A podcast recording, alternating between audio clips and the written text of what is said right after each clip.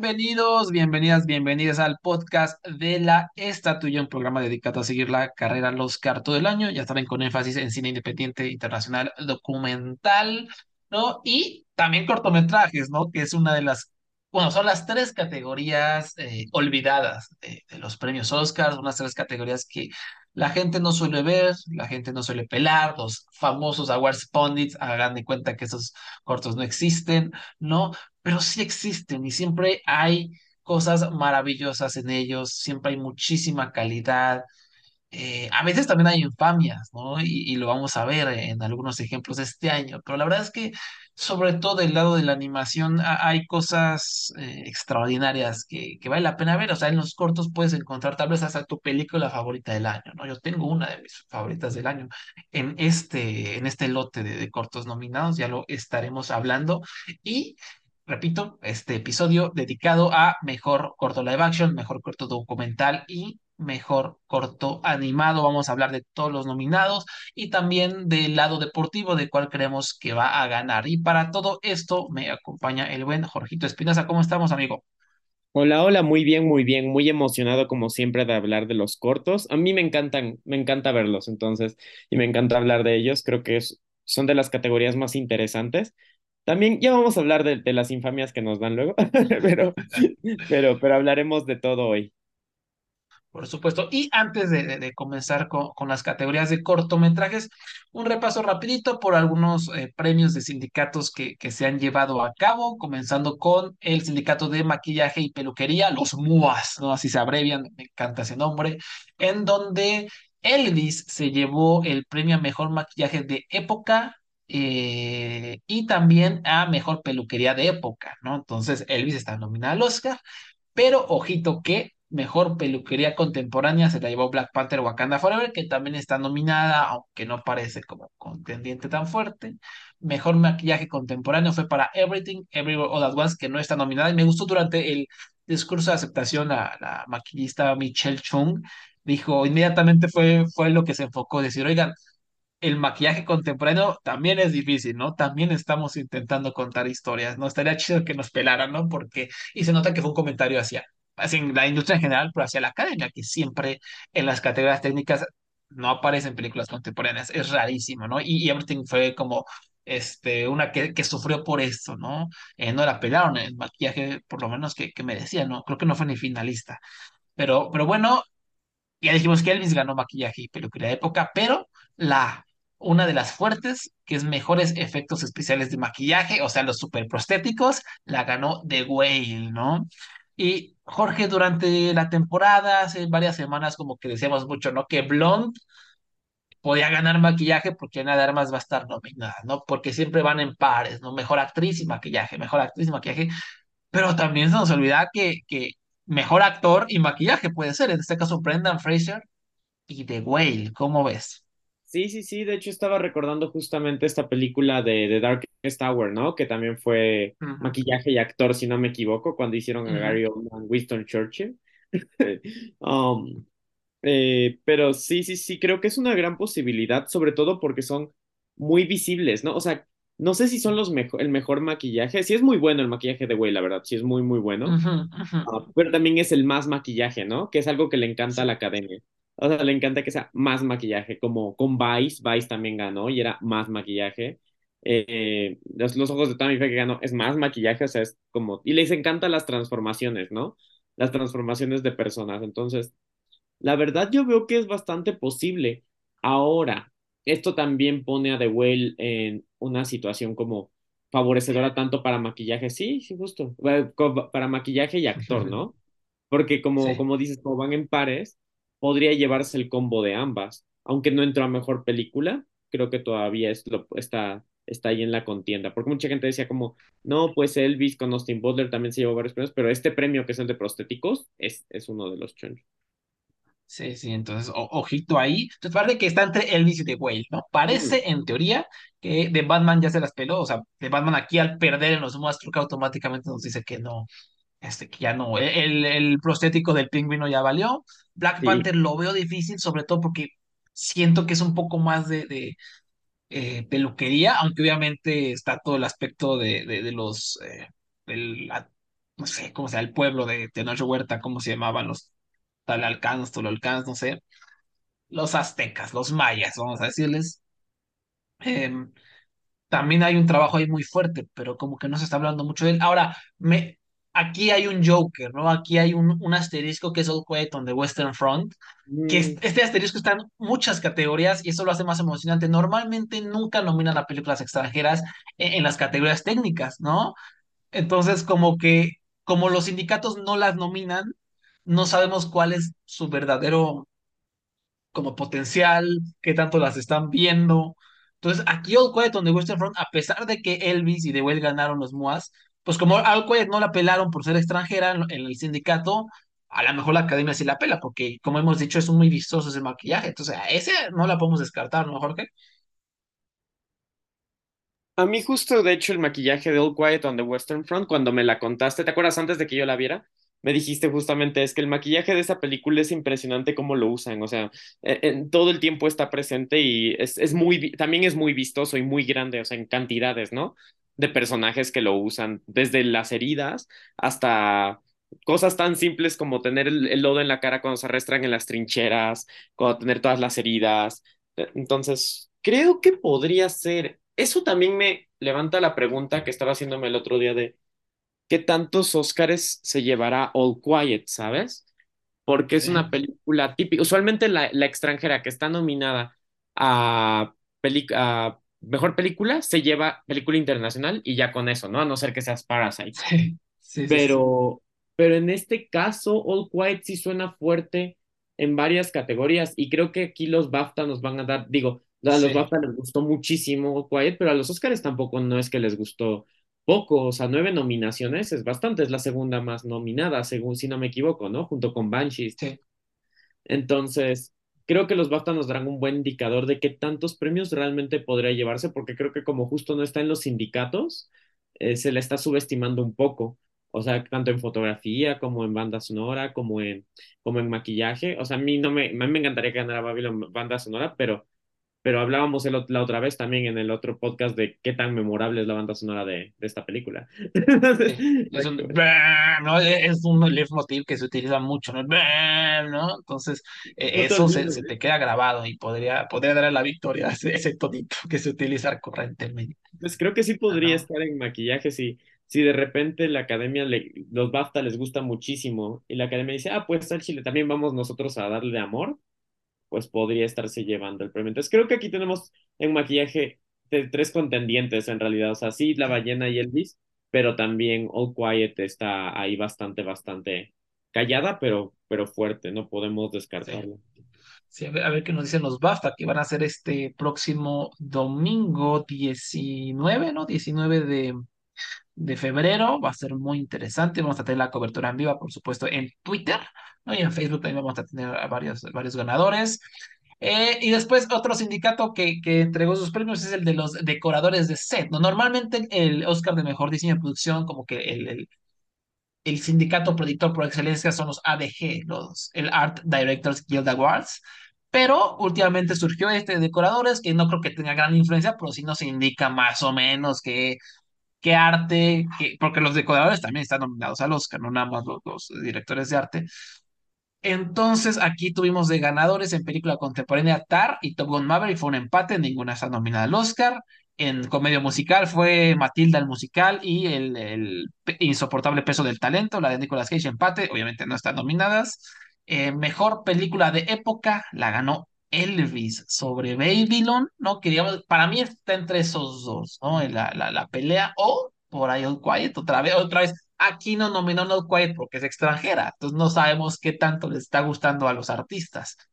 Ya lo sabemos en el BAFTA. Y en Mejor Película de Fantasía o Ciencia Ficción, Everything Everywhere All at Once, que no está nominada porque es contemporánea, bueno, porque es de fantasía y más contemporánea, no la pelaron, y le ganó a Avatar, ¿no? Entonces, esto que nos habla un poquito que Avatar no está tan fuerte en, esta categoría. Como ves, Oscar, Elvis le va a ganar a Babylon, película de época.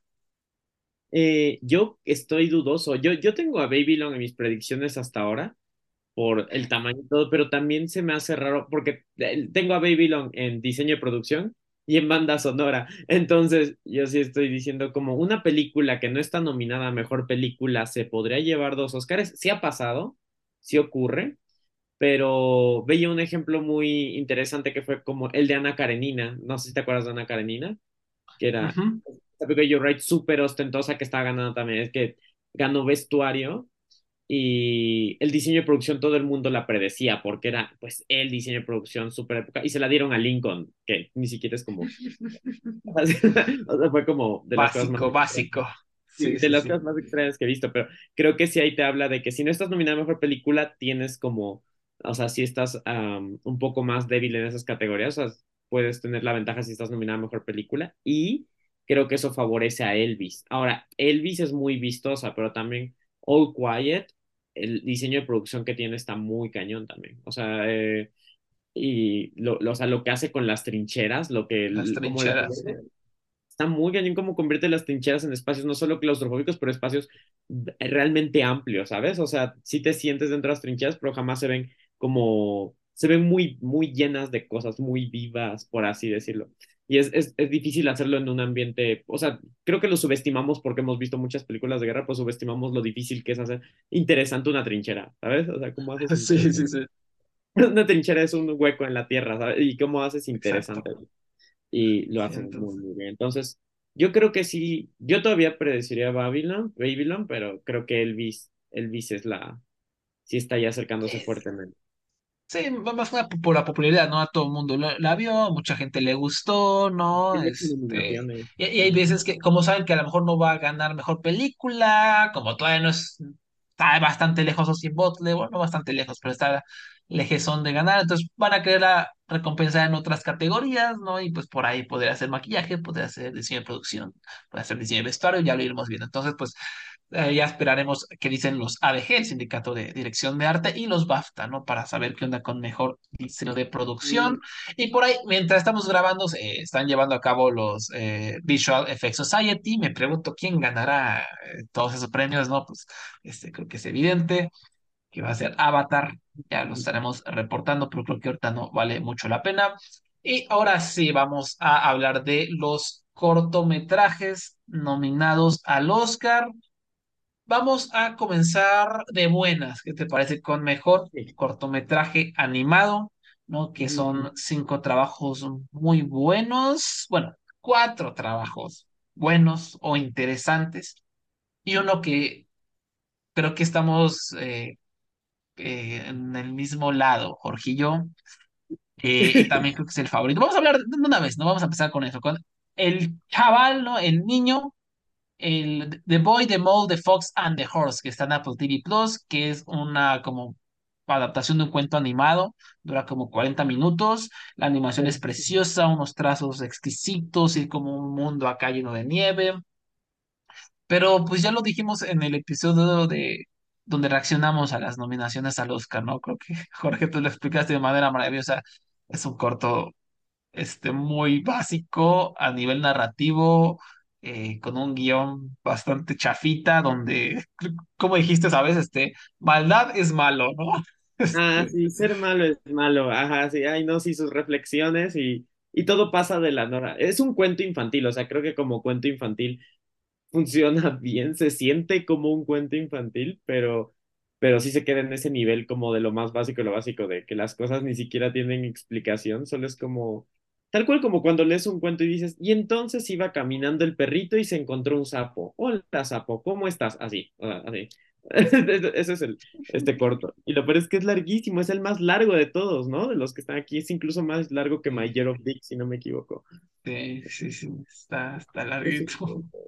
Está bonita la animación, eso sí, pero la verdad es que es bastante básico, pero creo que tiene la ventaja de que justamente como, como la academia, o sea, no, no sé, no sé quién elige los cortos animados porque la verdad los eligieron muy bien, pero la academia en general no tiene respeto por la animación, como es el más infantil, le da mucha, eso le da ventaja, Ah, tristemente, sí, ¿sabes? Ah, como que sí, es sí, como, ay, a le salió en. Navidad, también salió en Navidad, seguro gente que tiene Apple TV pues la habrá visto. Obviamente, Apple TV Plus, creo que lo has dicho, realmente no tiene muchos caballos este año en, en la carrera Entonces, este es como su oportunidad de ganar algo, porque su otro nominado de Apple TV Plus es, eh, Brian Terry Henry, el mejor actor de, de reparto con Cosby, pues no va a ganar, eso es obvio. Entonces, ¿qué hacemos? Vamos a meterle marketing duro al, al, al, al chamaco, el topo y el, el, el zorro. Entonces, sí, o sea, tiene todo para ganar este mendigo corto, que, que la verdad, o sea, repito, a nivel de animación es maravilloso. De hecho, en los Annies está súper nominado, ¿no? O sea, eh, ahí no está nominado como cortometraje ni como película, lo metieron como a medios audiovisuales, como otra categoría aparte, no sé por qué.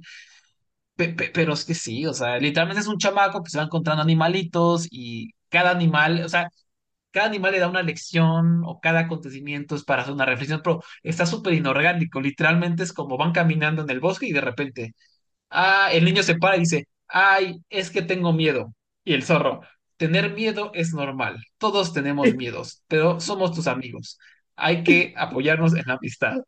Y siguen adelante, Sí, ¿no? Y se paran en el siguiente, no sé, hay, hay- un río y es como, ah, sí, no sé si es bueno tener amigos. Y le responde el topo, ¿no? Ah, sí, amistad es amor. Los amigos siempre te van a apoyar.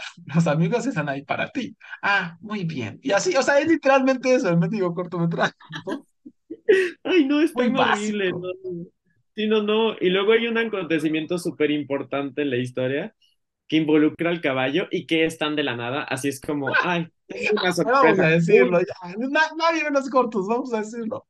Al, al caballo le salen alas. O sea, el caballo, de repente el niño dice, ¿qué hacemos ahora? Ay, tengo un secreto que contarles. Y saca alas. Y es como, ¿por? ¿Qué? O sea, ¿qué, qué, por qué? Como, como, no hay explicación, no, nadie te, ha planteado. O sea, digo, es un niño que habla con animales, pero hasta, hasta eso bordea ya los límites de la inverosimilitud, ¿sabes? Es como, ok, o sea, tal cual como si le hubiera contado a un niño, ay, de repente al caballo le salieron alas. Y como, ok, bueno, está bien, pues sí. Eh, pu- Esto pudo haber ayudado en toda la búsqueda mucho antes, ¿sabes? Pero qué bueno que se le ocurrió ahorita al caballo. Y creo que su reflexión de ahí es como que es que a veces me da vergüenza, pero con los amigos no tienes que avergonzarte. Algo así es Sí, como su reflexión sí, sí. Ay, no, horrible. Sí, sí, sí, es Ay, como, no. pero le da mucha ventaja. Ahora, el año pasado pensamos lo mismo del corto de, de los, del pajarito, ¿te acuerdas? De Netflix. Ajá, sí, pero sí, sí, sí, sí. Que pensamos justo Estábamos que muy porque seguros de, de, de, de aquella ocasión porque era Netflix, porque aparte eran los Artman, y aparte el corto estaba chido, o sea, estaba con una buena reflexión y estaba bien hecho, ¿no? Y no, se las peló, ¿no? Justo, entonces puede llevarse sorpresas esta categoría. La verdad es que creo que aquí se arriesgan todo lo que no se arriesgan con la animación, con los largos. Es Sí, Como, como dicen, ay, sí, aquí la animación, voy a elegir animación más adulta casi, casi. Entonces, mm, creo que no, no lo doy por seguro, pero sí tiene muchas ventajas, o sea, el corto, como de sí, visibilidad.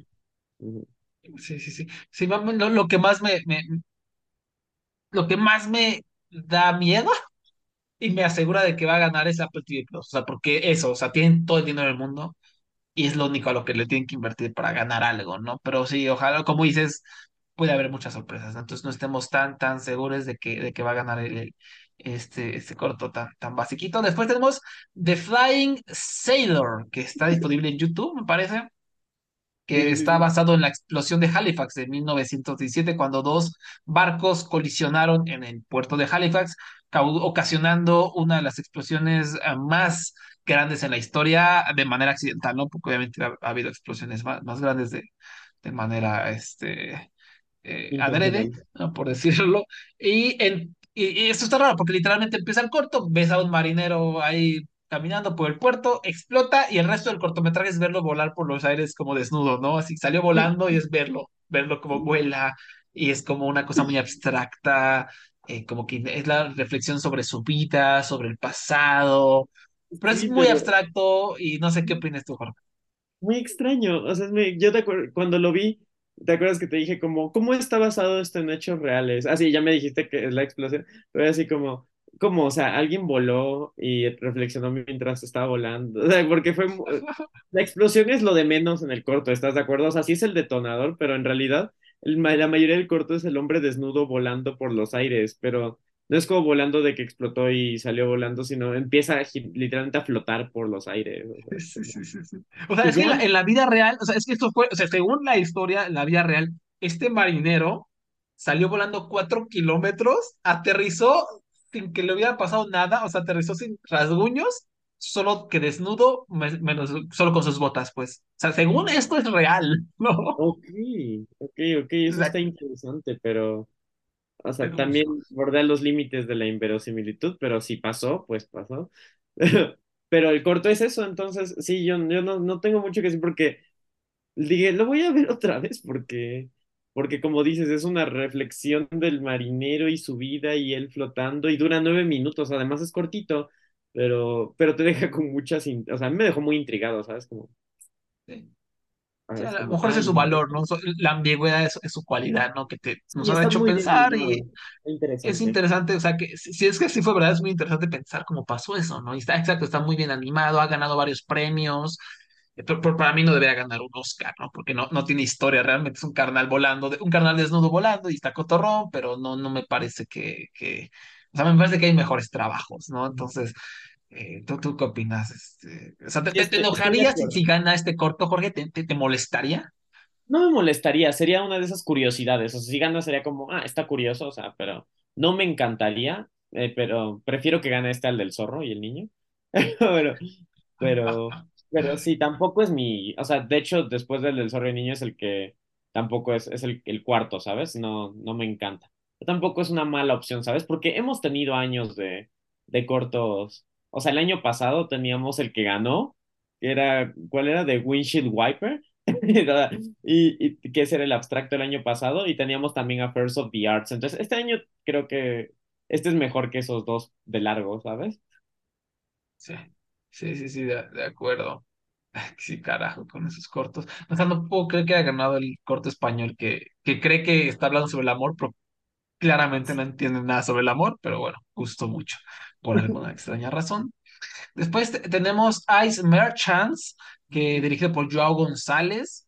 Es un cortometraje muy interesante, es de Francia, Portugal, Reino Unido. Realmente no hay, este, nadie habla, es todo visual. Trata sobre un padre y un hijo que viven como en una montaña, como un iceberg, una montaña helada, y todos, bueno, cada cierto periodo de tiempo, eh, se avientan como en un paracaídas hacia una villa para vender hielo y es de- a nivel artístico es impresionante. No tiene una historia sobre amor, sobre familia y también hay la reflexión obviamente sobre el cambio climático. ¿A ti qué te pareció de Ice Merchants, Jorge? A me gustó bastante, ¿eh? O sea, se me hizo, o sea, sí es como al inicio no sabes muy bien qué onda, pero a diferencia del, del marinero, sí tiene historia y es, y es muy, ya cuando le agarras la onda de lo que está pasando y de lo que ocurre, creo que es muy fácil de seguir y todo es muy visual, entonces eso lo hace muy universal. Y, y la verdad es que el final me gustó muchísimo, a mí sí me dio mucha ternura, creo que es muy tierno, o sea, pese a ser como tan callado y tan como eh, silencioso, sí, es, sí te quedas con un sabor de, ah, ¿sabes? De a mí se me hizo muy buen final, es muy tierno, muy bonito y además está muy justificado porque te lo plantean desde el inicio, el giro que tiene. Eso, eso está muy padre. sí, El giro que tiene es como, ay, no manches. No, no, no lo había pensado, pero tiene todo el sentido. ¿Sabes? O sea, digo, es como mágico, pero es un corto sobre gente que baja en, volando, bajando hielo de una montaña, ¿sabes? O sea, sí, sí. Y ha gustado muchísimo. O sea, este es eh, eh, los cortos que a ca- cada, persona que, que lo ve le encanta cuatro estrellas, cinco estrellas, está increíble. Ahorita si me meto a Letterboxd, bueno, es Letterboxd, ¿no? Que es infame, pero tiene cuatro punto uno no veo puras cuatro estrellas, cinco estrellas. O sea, la, A, a la gente le, le encantó este cortometraje, creo que los visuales son asombrosos, es inventivo, tiene este mensaje ligero, progresista, que, que también le va a impulsarlo en las votaciones. Creo que este podría ser, ¿no? El que dé la sorpresa, el, el, el abstracto que dé la sorpresa, como el año pasado. sí, Eh, sí, yo, yo, yo le veo chances. porque tiene su nivel de abstracción, pero también tiene un final muy tierno y, o sea, que tiene sentimiento y esta parte abstracta que le gusta a la academia en los cortos, así que es como inventivo, ingenioso. Um, Ujú. creo que se mezcla lo mejor de los dos mundos y, y podría ganar. Y no me molestaría que gane, también es- está, o sea, a mí sí me gustó bastante. Sí. Y es bastante ligero, curiosamente. También es Ujú. cortito, ¿no? Dura como 10 minutos, yo. Sí, sí, sí, sí, sí. Es cierto, eso también es una buena ventaja. O sea, lo ves, pum, pum, pum, 10 minutos, te lo echaste y vámonos, ¿no? Eh, a diferencia del siguiente, que, que dura un poquito más, 24 minutos, pero a mí me parece maravilloso, My Year of Dicks de Sarah Gunnarsdóttir. Es la historia de una chica de, de 15 años que está determinada a perder su virginidad, a pesar de que pues, se encuentra con puro morro meco. ¿no? Y es un coming of age muy divertido, muy bonito sobre sexualidad. eh, es, a mí me encantó, o sea, me encantan los coming of age. Esto fue mi mero mole. Juega con estilos de animación, de repente mete influencia de anime. eh, es, es chistoso y además para mí tiene la, la ventaja desde el aspecto deportivo de que se hizo viral este momento en el cuando anunciaron las nominaciones, este Riz lo leyó, Years of Dick, y todo, todo el público como, como niños de primaria, cuando la maestra dice, dice chichis, nos empezaron a reír, ¿no? Cuando escucharon la palabra Dicks. ¿no? Y eso como que lo hizo viral, inmediatamente yo vi en Twitter como toda la gente, oye, ¿qué es esto de Mayor of This? Yo quiero ver Mayor of No sé qué sea Mayor of This, nunca lo había escuchado, pero lo quiero ver, ¿no? Y el corto afortunadamente está gratis, ¿no? Entonces, la, la- Pamela Ribon, que es una de, de sus creadoras, de sus productoras, inmediatamente se puso las pilas y, lo- ah, por acá está, por acá está, o sea, le respondía por acá, velo, velo acá, ¿no?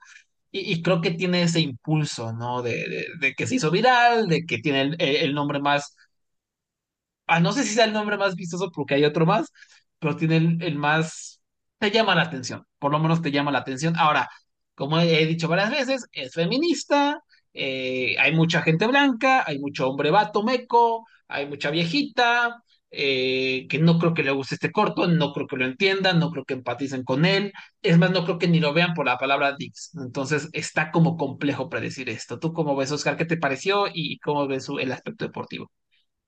Ah, sí, pues a mí, a mí me parece, a mí también fue de mis favoritos.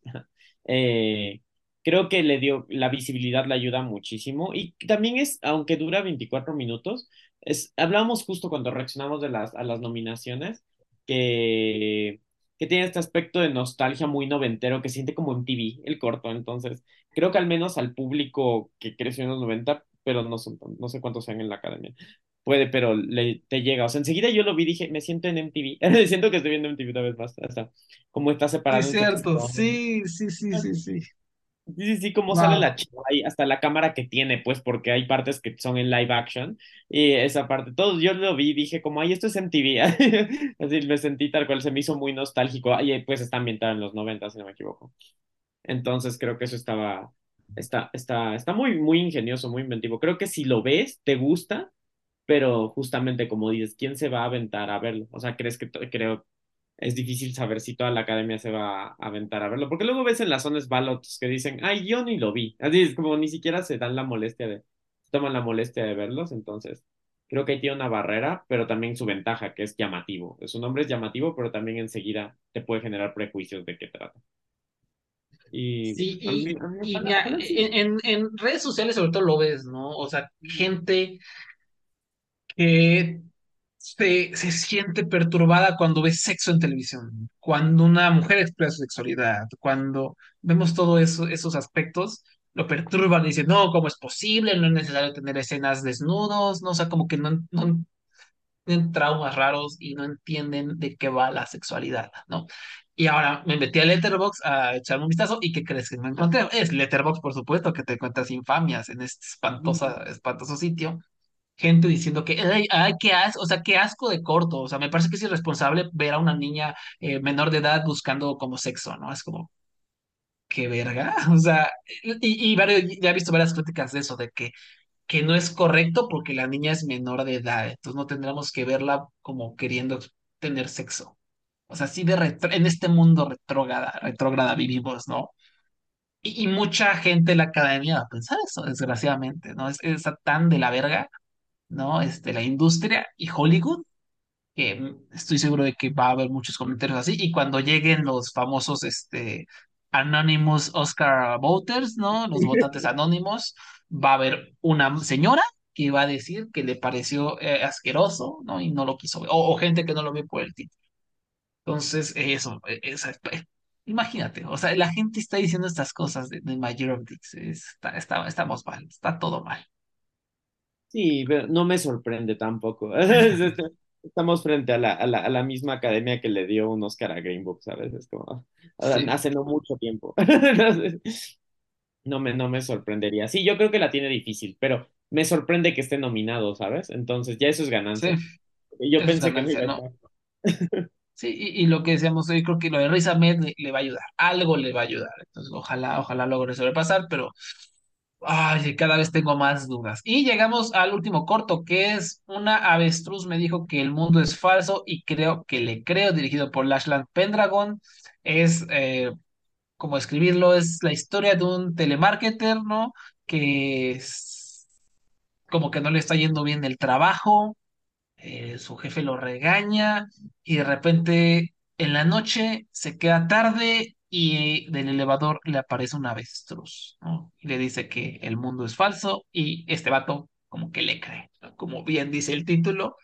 Ya no les spoileo más porque este cortometraje a mí me, bueno, a, a nosotros, como sé que también lo amas Jorge, eh, nos parece genial, ¿no?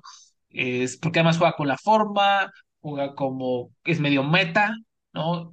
Toda la estructura al principio crees que estás viendo un error, crees que estás viendo detrás de cámaras, pero no, todo te lleva como a un final muy divertido y muy satisfactorio, pero también muy coherente con todo lo que has visto. ¿Cómo, cómo, cómo ves, Jorge?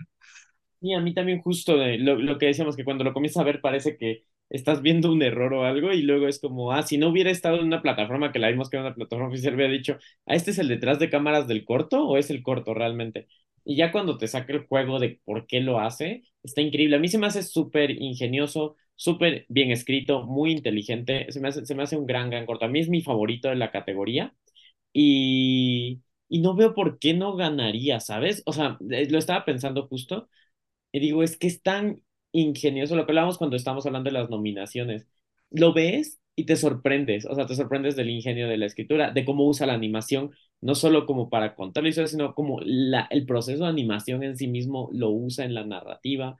Eh, es corto, además, o sea, es, es, es, es ligero, es fácil de ver y minutos, ¿no? Casi, casi. Sí, algo así dura, como 10 minutos. No, no es, no es nada largo. Entonces tiene como todo a su favor y creo que si lo ves, como que sí te quedas sorprendido. Entonces yo creo que tiene muchas ventajas, o sea, muchas posibilidades de, de ganar, ¿sabes? Yo, o sea, igual, o sea, yo estoy bajo la misma lógica de que, o sea, ¿cómo alguien ve esto y no vota por, o sea, ¿por qué no votaría por este cortometraje, no? Ahora, la cosa es que lo vean, ¿no? Quién sabe si lo quieran ver, yo creo que sí, no sé qué porcentaje de votantes hay, porque recuerden, toda la academia vota, algunos eh, eligen, no ven ningún corto y dicen no voto, o sea, anu- anulan su voto, pues, pero hay gente que das ve uno y ya, vota por ese. Eso es muy común. Y por eso yo creo que el sistema también está roto, el sistema de votación de la academia, que muchas cosas eh, está, está podrido. Pero sí, o sea, como tú esta madre dices, no, este Sí, tendría que ganar, pe- pe- pe- pero, ay, no sé, es- yo creo que esta es de las categorías más difíciles de predecir, ¿no? Porque lo que dijimos, Ice Merchants a todo mundo le ha gustado, ¿no? Tiene este aspecto artístico, tiene este aspecto europeo, que también siento que es importante. Eh, ahorita viendo en Letterboxd, igual tiene, es el que más tiene calificación, tiene 4.1 Ice Merchants, pero eso no, no significa mucho, pero significa, pero bueno, nos da una, um, no sé, una visión de, de, de que sí está gustando a nivel general. Pero el chamaco y el zorro tiene Apple TV Plus, de Flying Sailor es muy fácil de ver, puede ser que la academia es muy básica. O sea, la academia sí, podría, jajaja, está desnudo volando, ¿no? Podría eso satisfacerlos, puede ser. No, Year of Dicks tiene este aspecto viral eh, y es muy bonito, es muy divertido. y está disponible. Es, es- es increíble. Entonces, este, está muy difícil, Jorge, está, está muy difícil saber qué, qué se va a llevar aquí la, la estatuilla. ¿Tú cuál crees? A ver, la, la, la clásica, ¿no? ¿Cuál debería ganar? ¿Cuál va a ganar? Y, y ojo con cuál. Yo, yo creo que, yo creo que debería ganar eh, la avestruz, la avestruz que me dijo que el mundo era falso y yo le creí. Esa creo que es el que debería ganar. Yo creo que sí va a ganar a Ice Merchants. O sea, como dices, es, o sea, es que eh, es muy, tiene lo- la mezcla de abstracción y de gusto, es europeo y, es, y está disponible, al menos allá en Estados Unidos, está disponible en YouTube. Aquí no me acuerdo si ya está, si está disponible en YouTube, pero creo que pues es fácil de ver y accesible. Y Ah, ojo Ahí te va una, ahí te va un asterisco, Jorge. Siento interrumpirte, pero Estamos grabando esto antes de los BAFTA. Y adivina qué Mm, cortometraje está nominado al BAFTA. ¿cuál, El cuál está? niño, el Ah, topo, el zorro y el caballo. Entonces, si gana ahí, creo que ya, ya nos la pelamos, ¿no? Sí, sí, sí. Voy a poner mi asterisco de ojo con ese. Ojo con Ah, el niño. sí, Sí, sí, Porque sí, sí, sí. tienes razón. Si gana el BAFTA, que de hecho ahorita que vamos a hablar también de los cortos live action, también hay uno allá en los BAFTA que también puede beneficiarle, ¿no? Entonces, entonces sí, sí, sí, tienes razón. Si, si ganara en el BAFTA, podría, podría ayudarle. Uy, es que todos están, todos tienen como buenas, ¿sabes? Como como, como Puntos dices, a su favor. argumentos. Ajá, cos- cosas a su favor. O sea, hay años que dices, no, este no va a quedar para nada, ¿sabes? O sea, ya lo nominaron y quedó como. Pero como el año que fue el del aguacate, que era stop motion, no sé si te acuerdas, el de guacamole. No sé si lo has Ah, sí, sí, sí, sí, sí. Que ese año el guacamole, ese pues eh, obviamente no iba a ganar el guacamole, pero pues, pero este año todo, cualquiera de estos podría ganar. O sea, sin, sin problema. Entonces, yo, yo estoy prediciendo que va a ganar Ice Merchants ahorita. Me gustaría que ganara la Avestruz. Y tal vez al final cambie mi predicción a la Avestruz por puro amor. Pero ojo con el niño, el, el topo, el zorro Sí, y el caballo. Tiene demasiadas cosas a su favor y pueda, sí. y creo que es de los pocos cortos que pueda hacer campaña. O sea, porque los cortos no tienen tanto presupuesto como para hacer, andar haciendo campaña. Y es Sí, así, tiene una empresa millonaria detrás. Entonces. sí. Sí. Ay, no, qué difícil. Yo, yo creo que tendría así. eh, debería ganar. Ay, es que me gusta mucho My Year of Dicks, la, la verdad, pero creo que debería ganar a Nostrich, ¿no? Por, por la, por lo que está haciendo, por la inventiva. Ojo con el niño, el niño, el topo, el caballo volador y el zorro que dice que maldad es ser malo. Y debería, no, y va a ganar. Ay, es que no sé, a Nostrich es demasiado bueno, o sea, demasiado divertido, demasiado cool la academia. Entonces yo creo que igual me, me iría igual que tú, Jorge, con, con Ice Merchants, pero tal vez lo cambie, tal vez todavía estoy así como que muy muy indeciso, pero sí, esas, esas parecen las, las indicadas. Y seguimos con mejor cortometraje documental. Vamos a analizar cada uno. The Elephant Whisperers de Kartiki González, que está disponible en Netflix. Este corto sigue a un par de de ancianos muy tiernos que están criando a un elefante huérfano llamado Ragú y luchando para que se pueda recuperar y para que pueda sobrevivir. Entonces, básicamente es su mascota, ¿no? Lo sacan a pasear, le dan de comer, es una cosa tiernísima, ¿no? Y yo lo amo, por supuesto, este es mi mero mole es una historia tierna sobre cómo los animales tienen conciencia, sobre cómo conectamos con los animales, sobre la importancia de los animales en nuestro planeta, sobre cómo estamos conectados con la madre tierra. De repente sí puede ser a lo mejor demasiado meloso, pero creo que eso también ayuda a aterrizar ese punto, ¿no? De lo importante que es conservar a la, a la vida animal. Y no sé, eh, no tengo más que decir. A lo mejor es eso, ¿no? Que no hay a lo mejor algo más allá pero a mí me encantó. Ese lo distribuye Netflix, entonces tiene esa, ese punto a favor. ¿Tú cómo lo ves, Jorge, te gustó? A mí me gustó, me gustó mucho, es muy tierno, es muy bonito, como dices, los personajes son súper entrañables, también los elefantes. Creo que tal vez probablemente su mayor desventaja sea justo como dices, la, la forma, o sea, creo que es un poco largo, o sea, dura como 40 minutos, o sea, yo sí, a mí sí me pesó un poquito.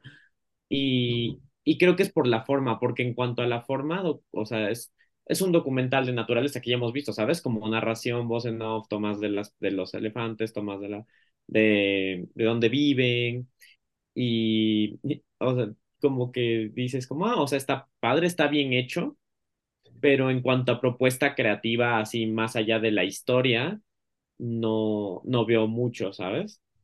eh, lo que llevan los, la- el documental completamente son los personajes, son los, los viejitos y los elefantes. Pero en cuanto a la puesta en escena, a la propuesta creativa, que ya vamos a hablar al rato de otro corto aquí que tiene una propuesta muy creativa, o sea, que es increíble en cuanto, sí, se, sí te quedas como, mm, y es inevitable no compararlos porque además ambos son como de, de cuidado animal, ambiental. Sí.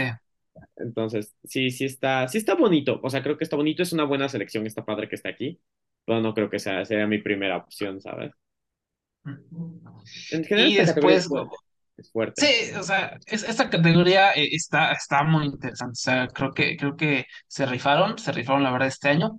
Y el siguiente que tenemos es algo que yo amo, es mi, uno, es el mejor cortometraje que he visto nominado a un Oscar en toda mi vida, en cualquier categoría. Eh, me parece una obra maestra, una obra de cinco estrellas, uno de los mejores documentales que he visto en toda mi vida. Se llama How Load, es dirigido por Maxim Arbu- Arbugaev y Eugenia Arbugaeva y es increíble. eh, ah, maravilloso. Es que no sé, no sé si spoilearlo, Jorge, no sé, porque si no, si no sabes absolutamente nada, cuando de repente se abre una puerta y ves lo que está pasando afuera, es como wow, Y yo creo ¿no? que es mejor no entonces, spoilearlo, ¿no? Porque está es que creo disponible que es, además. es que creo que es necesario. Entonces, eh, pónganle pausa, o sea, si, lo quieren ver, si los convencimos de que, de que está gratis en YouTube, lo tiene de New Yorker, se meten, dura eh, 25 minutos, que se pasan como agua, y ya después de verlo regresan y escuchan este análisis, ¿no? Porque es muy, muy impactante. Es la historia de un hombre que trabaja en el Ártico ruso. eh, al principio no sabes qué está pasando, trabaja como una cabaña, ves que hay mucho, ves que hay ruido afuera, escuchas ruido afuera, escuchas sonidos, hay como un montón de viento y de repente eh, abre las puertas y hay miles, miles, miles, miles, miles, miles, miles, miles de animales eh, ahí esperándolo, ¿no? Jorge, ¿qué me puedes decir de Howlot?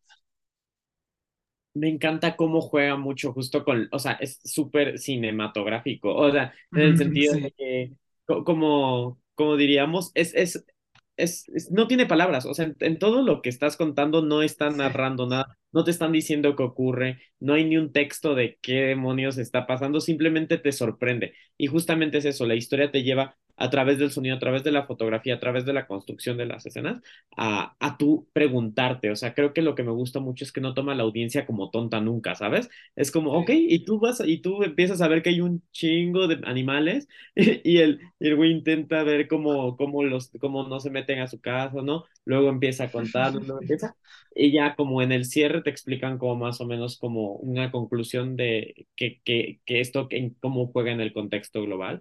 Pero por sí solo, aunque no te pusieran ese texto, es una historia, ¿sabes?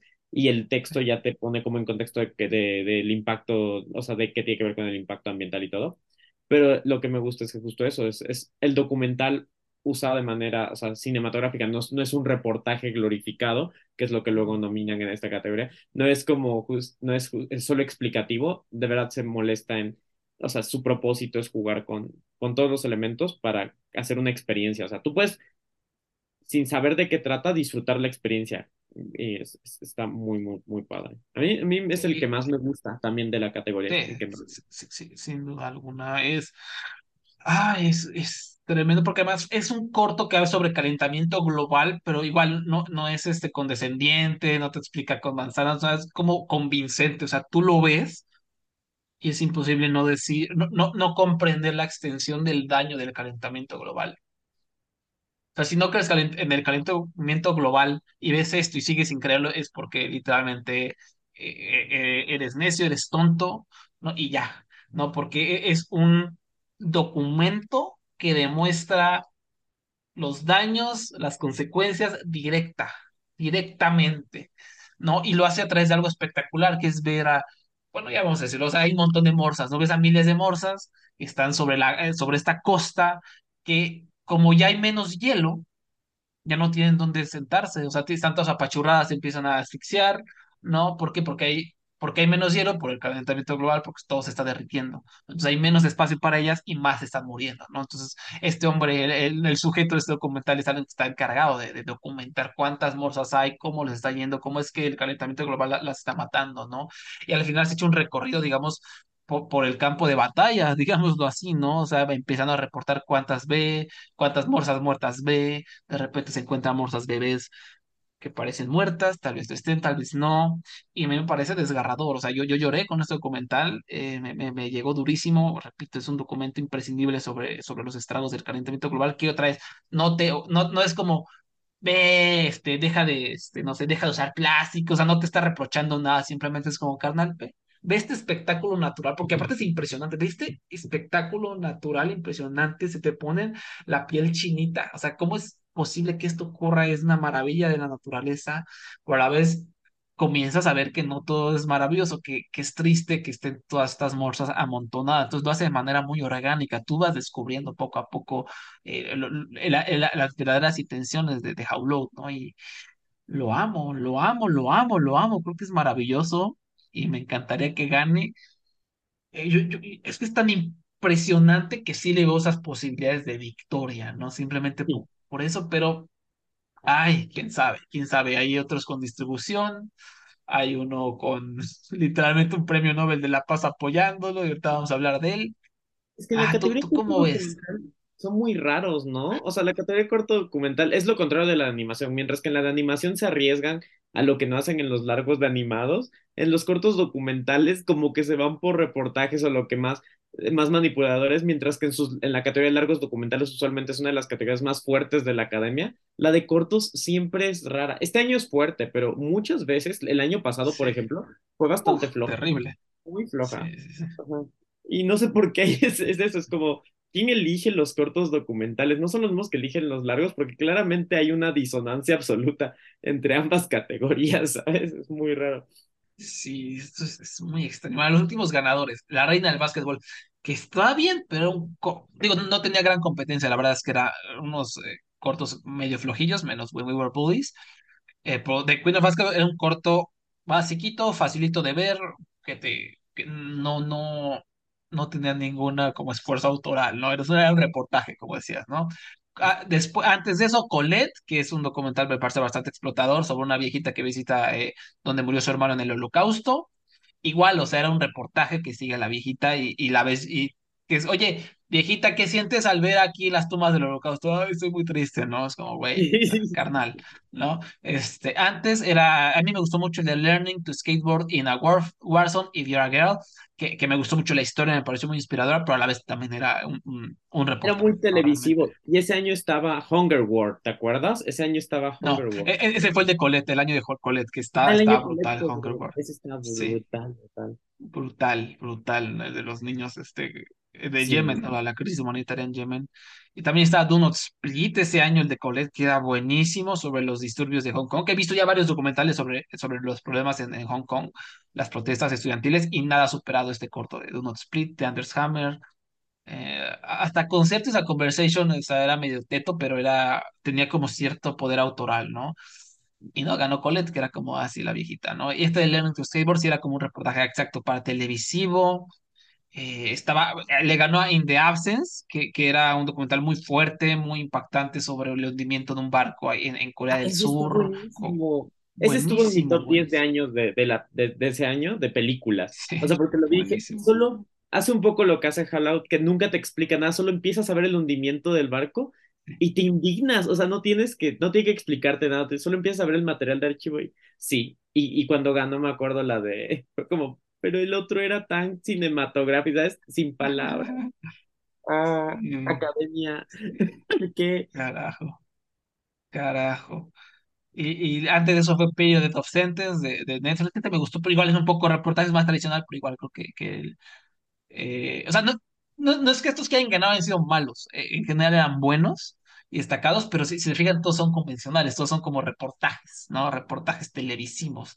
Entonces, este, pues por ahí, por ahí puede ir, ¿no? Entonces, no sé, está, está interesante. Vamos a seguir con, con, How Do You Measure a Year, ya después este, hacemos Ah, nuestro, sí. nuestra ponderación final, que, que este es dirigido por Jay Rosenblatt, que el año pasado dirigió uh, When We Were Bullies, un corto malentendido totalmente, eh, odiado en fin Twitter, odiado en Letterboxd, odiado por todo el mundo, por gente que, o sea, leyendo por qué lo odian, creo que no entendió el corto, ¿no? Porque era un corto no sobre el bullying, sobre... me parece que es algo mucho más interesante que simplemente hablar sobre bullies. Eh, es que eso ya lo hemos visto mil veces, ¿no? Ha- Hace algo mucho más atrevido que es hablar sobre la, la culpa colectiva, ¿no? Y me- era, era el mejor trabajo el año pasado, ¿no, Jorge? Era el trabajo más autoral, el más atrevido, el que, el que realmente estaba jugando, co- el que era muy creativo. Y este año eh, junto con How, How Do You Measure también como el corto más autoral, el que está haciendo algo, algo impresionante. ¿De qué trata? Y sé que lo amas, entonces date, date, date.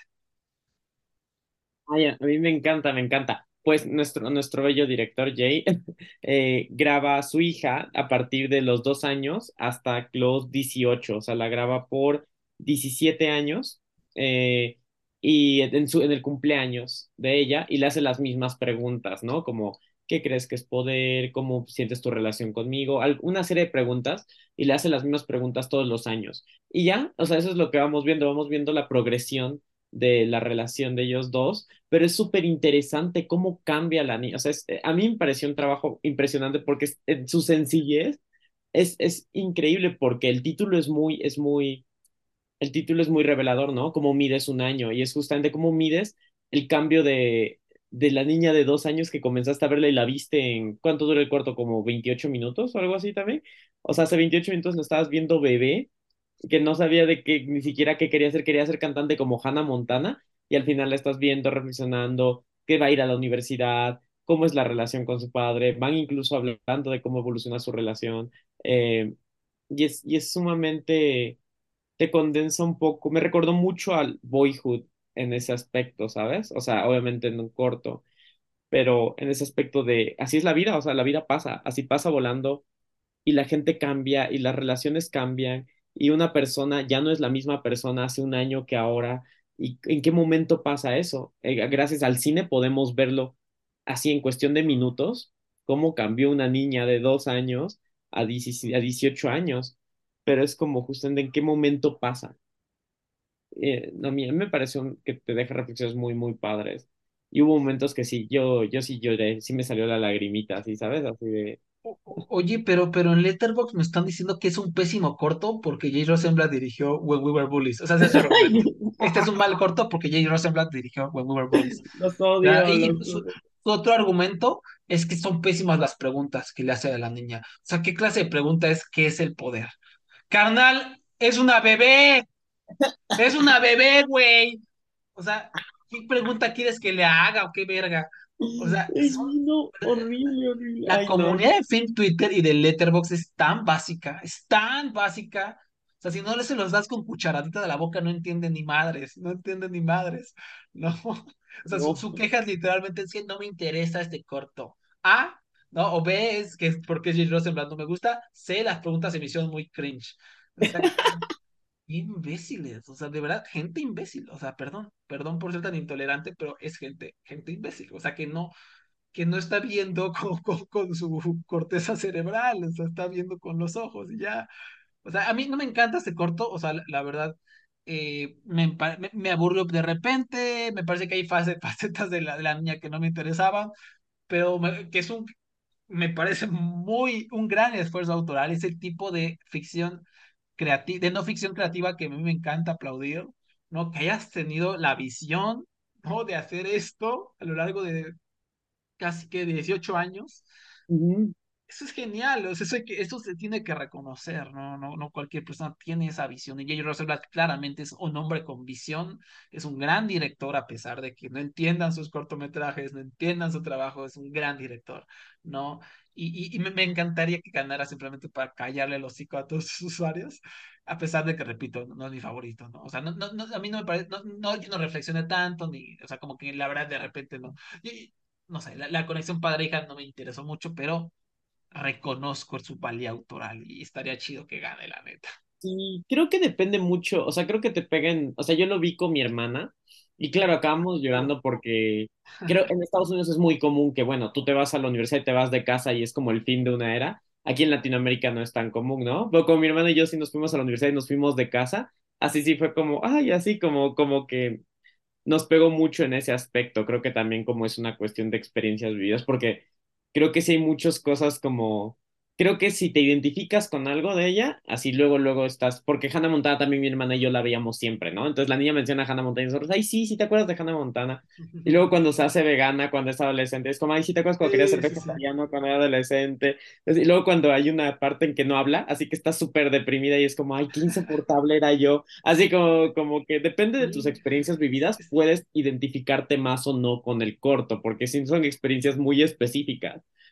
Pero en cuanto ya las Es, ves es, una, es un gran estudio de cómo crecemos, ¿no? De cómo son las fases, de cómo es la adolescencia. O sea, que cap captura en 29 minutos cómo es crecer realmente. Y obviamente, exactamente como dices, todo el mundo vamos a tener experiencias distintas, pero aquí como que logra capturar eh, el status quo un poquito, ¿no? De, de, que te deprimes. O sea, empiezas a ver cómo se empieza a vestir más gótica, ¿no? Más rebelde, ¿no? Ahora es vegana.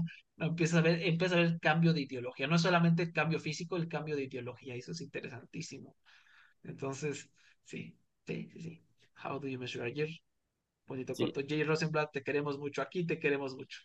Sí, sí, sí, te queremos mucho. Y me gusta que se vea su sello autoral, ¿sabes? O sea, que aquí ves Sí, esto, ¿no? Google Bullies, es como, me quiero ver qué haces después, porque si tienes una línea autoral, no, no es, es, es, es el creo que es los del el documental, como dices, el año pasado fue el más autoral, y este año también junto con Fallout es el más autoral, y me gusta que al menos en sus cortometrajes la academia esté diciendo el documental si es autoral, ¿sabes? No es un reportaje, no es un reportaje, gracias. sí, sí, sí. Qué bonito, qué bonito. Después tenemos un reportaje que se llama The Martha Mitchell Effect, que es dirigido por Anna Alberg y Debra McCluchy, que es eh, sobre la historia de Martha Mitchell, que fue como la piedrita en el, en el zapato de Nixon, ¿no? De Richard Nixon, ¿no? Era, o sea, no era su esposa, Richard Nixon era la, la, la esposa de este hombre, cosa, también, ay, no sé cómo se llama este imbécil, pero bueno, era como un compa de ahí de Nixon y resulta que esta mujer se convirtió en una especie de, de, de whistleblower, ¿no? ¿Cómo se dice en español whistleblower? Este, no sé. es La, como... la, la que revela ¿Soplón? secretos, ¿no? Ah. Este, Es como soplón, pero no con connotación negativa. exactamente, exactamente, exactamente. Y pues es un documental de, la influencia de esta mujer, de cómo durante esta época, pues todo el discurso misógeno en su contra la tacharon de muchas cosas, sobre todo por lo que decía Nixon de ella, pero en realidad siempre tuvo la razón, siempre tuvo la razón de que Nixon era una mierda, ¿no? Entonces, este lo pueden ver en Netflix, eh, dura 40 minutos, está un poco pesado, a mí se me, me, pareció pesado, de repente la edición me perdió, no, no, me, no me pareció buena la edición, pero es muy interesante, ¿a ti qué te pareció? Se me hizo un buen perfil de personaje, o sea, está, está chistoso, usan mucho material de archivo y te crean el personaje de esta mujer y creo que está chistoso en partes. A mí, a mí sí me, o sea, me dio mucha risa el personaje. Creo que ese es su gran logro, ¿no? Que sí logran crearte quién era ella a partir de puro material de archivo y de entrevistas y de clips y todo, sí te encariñas con ella. Sí piensas que la conoces y en realidad nunca, pues nunca, o sea, todo es puro material de recolección de archivo y cosas que la gente decía de ella. Entonces, creo que ahí está su logro. También creo que pudo ser más corto, o sea, creo que sí se excede un poco y, y a ratos eh, lo que hace muy bien es su perfil de personaje, pero a ratos peca de sobreexplicar, ¿no? O sea, creo como hace estas cosas como con los encabezados para que te quede súper claro lo que estás viendo. Y es como, ya lo sé, así como, ¿por qué me estás sobreexplicando? Como que se vuelve un poco didáctico a ratos, un poco didáctico de 4K. Pero creo que está padre. A mí me entretuvo, la verdad, sí, sí, sí me gustó. Me gustó bastante. Dije, ah, está cool. O sea, no es mi favorito, pero, pero la pasé bien viéndolo. Sí, creo que este tiene, tiene buenas chances, tal vez porque es Netflix, porque es algo de política gringa, una figura que seguramente mm, la mayoría de los votantes conocen porque es progresista, ¿no? Sobre, es un poquito sobre el sexismo del sistema, ¿no? Y, y mm, creo que tiene, tiene buenas, buenas posibilidades, ¿no? Ahorita, vamos a platicar más a fondo porque tenemos que llegar a, al- a, a nuestro favorito, Jorge, ¿no? No puede faltar entre los cortos nominados una Basofia, una Turbo Basofia. Se llama Stranger at the Gate, lo pueden ver en YouTube. No, no, no me acuerdo si está disponible para todo el mundo o no sé si está en. VPN. Eh, si, si no en shortverse.com, creo que ahí lo tienen. Lo trae de New Yorker y es dirigido por Joshua Seftel. Ah, a ver, es, este cortometraje inicia eh, con una serie de entrevistas bastante chaquetas y una niña empieza a decir, o sea, como, es una edición súper de, de, telenovela, pero también como de, de reportaje gringo, ¿no? De reportaje gringo básico, ¿no? Y entonces una niña empieza a decir, vemos, primero vemos a un tipo tosco, ¿no? Un tipo tosco así como misterioso, o sea, incluso la, la fotografía lo, lo, lo, lo, lo está plasmando como esta figura peligrosa, ¿no? Y una niña dice, sí, no es que es este, siempre escucha sobre masacres, ¿no? Sobre genocidios y lo aterradores que son. pero nunca te podrías imaginar que la persona dañina responsable de, de estas masacres viva bajo tu mismo techo, ¿no? Espera que es la hijastra de este hombre, ¿no? Hijos de la verga. Entonces el nombre de este marino que se llama Richard, ¿no? No me acuerdo cómo le dicen de cariño. Mac, Este, es Mac, es un Mac de cariño. Mac, Mac, le dicen Mac, que es un ex marino con PTSD, que es islamofóbico, que regresa de la guerra, es islamofóbico, eh, ocurre el 9-11, entonces como que quiere hacer algo por su país. Entonces eh, cerca de él está una mezquita, ¿no? Y dice, voy a matarlos a todos.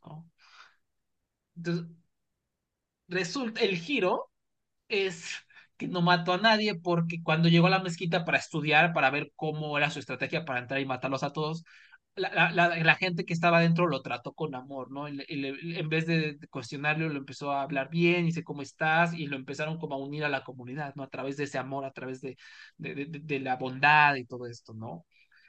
es un bonito mensaje, ¿no? O sea, cómo el amor verdaderamente puede cambiar el mundo, ¿no? Cómo, cómo puede, la, la, la, gente puede cambiar a través del amor. Sin embargo, qué mierda de cortometraje. O sea, ya lo que dije al principio, ¿no? Cómo te intenta manipular diciendo que este cortometraje es sobre un genocidio, te intenta plasmar que un montón de gente murió. O sea, te está haciendo esta revelación verdaderamente alarmante, ¿no? Y después dice, ¡ah, no, no hubo genocidio! O sea, ¿quién chingados hace eso? O sea, ¿quién tiene conciencia? ¿Qué, qué, qué, repulsivo. Qué repulsivo jugar con, con, con la muerte de, de, una minoría. Y luego, o sea, esta película procede a sugerir que si las personas de, las, de la mezquita no hubieran sido amables con Richard, entonces estarían muertas. O sea, le echa la culpa a las potenciales víctimas diciendo, ah, o sea, si ustedes no fueran buenas personas, este, se hubieran muerto a la verga. O sea, sí. que está, está, responsabilizando a las potenciales víctimas por las acciones de un islamofóbico y, y, procede luego a recalcar que estas minorías siempre tienen que ser buenas y ser sociales para que no les pasen cosas malas. ¿no? Esta es la moraleja, sean buenas personas de minorías y no les van a pasar cosas malas en Estados Unidos. What the fuck? Horrible. hace esto? ¿Quién pensó que esto era buena idea? ¡Qué verga que está nominado un Oscar! ¿Qué tan miope es Hollywood? ¿Qué tan de la verga está la industria para decir que esto es un producto responsable? De eso se trata el progresismo falso. Por eso Close está nominada, por eso Triangle Sadness está nominada, porque toda esta gente blanca cree que son muy progresistas, señalando, ay, mira, cómo somos, si somos, podemos ser buenos con, el Islam, con los musulmanes, wow, sí, somos blancos progresistas, uh ¿no? Close, ay, mira, una historia sobre duelo que visibiliza a la gente LGBTQ. No importa que, que, que, reduzcamos al suicidio a la cosa más básica, no importa que matemos a un niño para, para llorar, no importa, porque estamos siendo progresivos. Ay, of no dice nada sobre, sobre las redes sociales, solo, solo se burla chistosito de ellos. Jaja, qué chistoso, somos muy progresistas porque nos burlamos de nosotros mismos. Jaja, ¿no? Qué pinche rabia que sigan existiendo estos trabajos y que Hollywood sea tan miope porque Stranger at the Gate es basura y es toxicidad cinematográfica y adivina qué, Jorge, es producida por Malala, ganadora del Premio Nobel de la Paz. ¿Qué te pasa, Malala? ¿Qué te pasa? Ya, ya saqué mi odio, te toca. Te toca es horrible. Es que además tú dijeras como que lo que acabas de decir es como paráfrasis, ¿no? Lo de si no hubieran sido amables estarían muertos, pero lo dicen. O sea, un personaje dice esa cita, así es, es citado, es citado y dice, y lo peor es que tiene la osadía de decir, hubieran muerto y además Richard estaría en la cárcel. Es como, ¿qué? que, o sea, además serían culpables de que el señor que los asesinó estaría en la cárcel. O sea, es como que además no solo tienen que cumplir con su, con su propia, tienen la responsabilidad no solo por su vida, sino por la vida de sus agresores. Es como, güey, ¿qué? ¿Qué cómo, ¿Cómo dices eso? O sea, ¿cómo dices como, y lo dices como a la, de, de frente a la cámara y dices, qué buen mensaje, qué increíble. Soy, o sea, lo que te dice el corto es que si tú eres una minoría y un día tuviste un mal día, pues, y si te matan es tu culpa. Ay, no, no puede Ay, ser, no, no, puede ser que exista Jorge, o sea, e, e, e, este es un microcosmos de, de Hollywood, ¿no? De, cómo se creen bien chingones, ¿no? Se creen que conocen la inclusión, conocen la diversidad y están haciendo cosas buenas por el planeta, ¿no? Y no reciclan ni, ni una lata, ¿no? O sea, no, no reciclan ni una bolsa de la basura. Y, y, y no entienden nada, o sea, no no entiende esta gente blanca, no entiende ni madres, ni madres. Horrible. increíble. Y, Malala, o sea, Malala, tantita madre, Malala.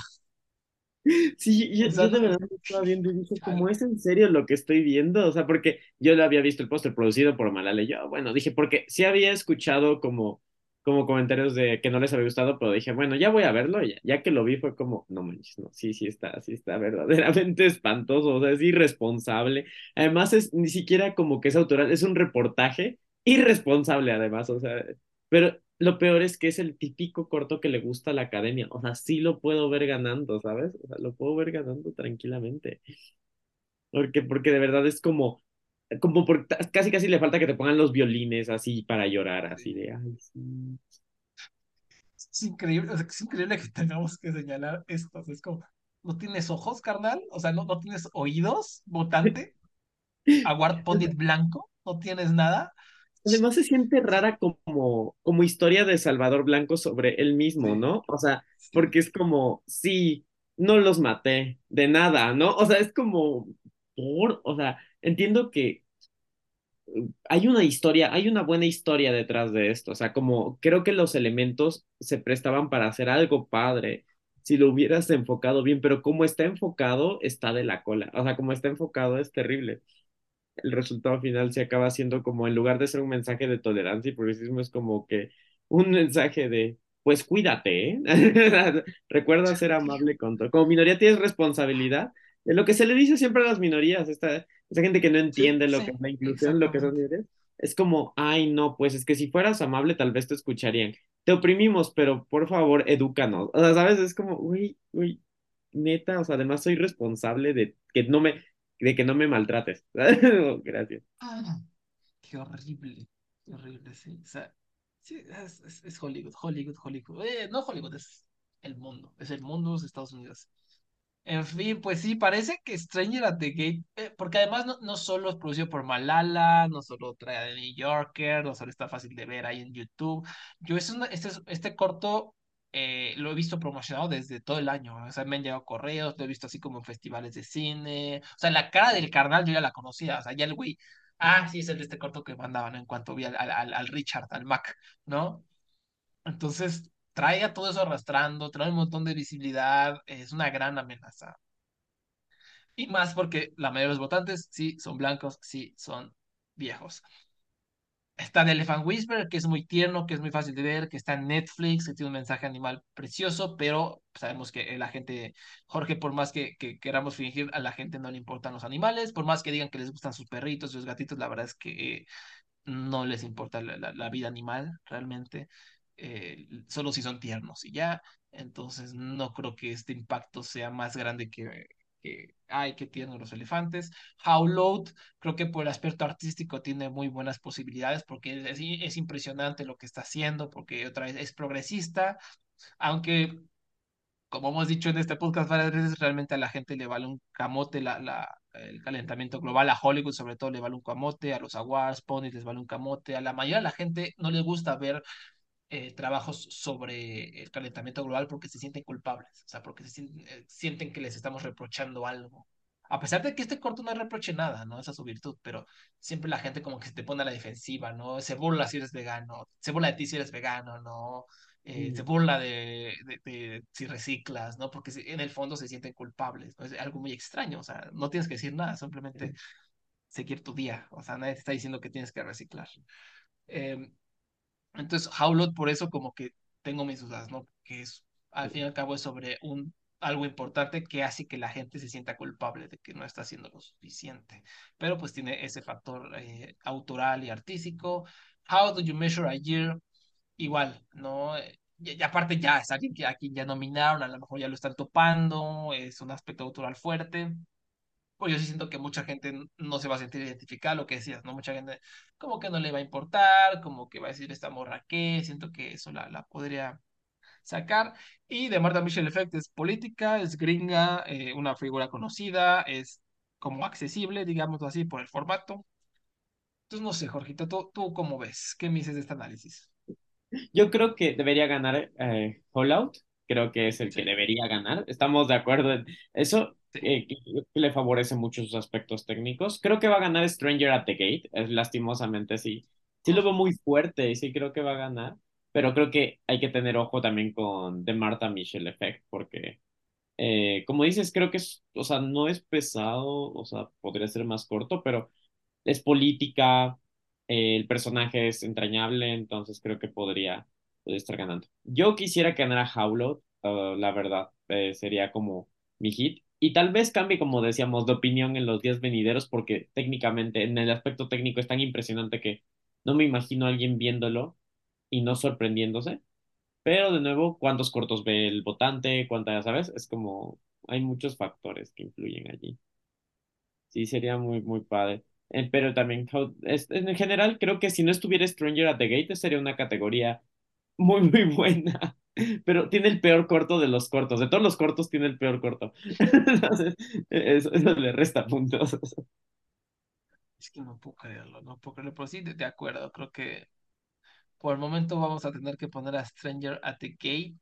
Ya cuando escucha a Ann Thompson de IndieWire a Scott Feinberg diciendo que es buenísimo, ya estoy seguro, ¿no? Porque es- está diseñado para gente blanca como ellos, ¿no? Que no entienden ni madre sobre progresismo. Entonces, e- esa va a ser como mi última pieza, ¿no? Para terminar tener segura la predicción, ¿no? Tener nuestros awards pundits infames. Em, híjole, pues ojalá no sea así, ojalá recapaciten, ojalá vean How Loud, ojalá queden impactados por, por, por las morsas, porque sí, eh, ay, mala la que estamos haciendo. Y pues vamos a terminar con mejor corto live action. Los nominados son An Irish Goodbye, Baloo, Le Pupil, Night Ride y The Red Suitcase. Primero tenemos An Irish Goodbye, dirigida por Tom Berkeley y Ross White, que esta es la historia de dos hermanos que acaban de perder a, a su, a su madre, ¿no? Ya, ya son eh, personas mayores, eh, Lorcan y Turlough, no sé si así se pronuncia, pero bueno, em, eh, este Lorcan tiene síndrome de Down y pues queda con las cenizas de, su mamá y, cuando les dan una carta que, dejó su madre, no una carta, sino una lista que ella tenía antes de morir de las cosas que quería hacer, pues entonces Lorcan dice, no, no, tenemos que hacer esto, ¿no? Y junto con las cenizas y su hermano empieza a hacer todas las actividades de la lista, ¿no? Eh, como aventarse de paracaídas, cosas así. Y lo que tiene es que su hermano Torlo como que no lo quiere, como que lo quiere mandar a vivir con una tía para él hacer su vida e irse a Londres, ¿no? Y vender la granja donde están viviendo. Y pues es una comedia negra, un poquito sobre hermandad, sobre tradición, bastante tierna, ¿no? Que tiene algunas ideas ahí sobre discapacidad, tiene un humor socarrón, es sensible, está nominado al BAFTA. Creo que es un corto muy sencillo y fácil de ver y tierno y le va a gustar a muchos votantes. ¿A ti qué te pareció Irish Goodbye, eh, Jorge? A mí me gustó mucho, pero se me hizo, me recordó mucho a películas como Carnada de Oscar, ¿sabes? O sea, como a Rayman y a, como que es el tipo de historia que le gustaría, que le gusta a los votantes y que le gusta a la gente en general. Es como muy ligera, muy divertida.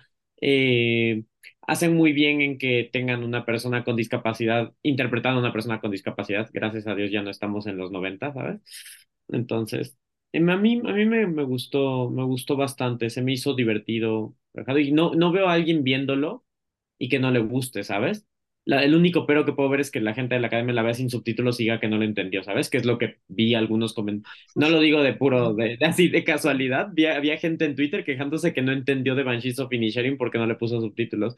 Entonces, eh, los creo capaces de, de no poner, de, de- por eso, porque es posible, porque el acento irlandés es muy difícil de entender. Sí, sí, sí. o sea, No, yo, yo lo vi sin subtítulos este corto y no les entendía la mitad de, de lo que decían. O sea, no sé qué Entonces verga. creo que es lo único que Entonces, podría pasarles, o sea que como piensan que es en inglés, no tienen que ponerle subtítulos y, y pues, y pues no entiendan. Pero confío en que eso no ocurra.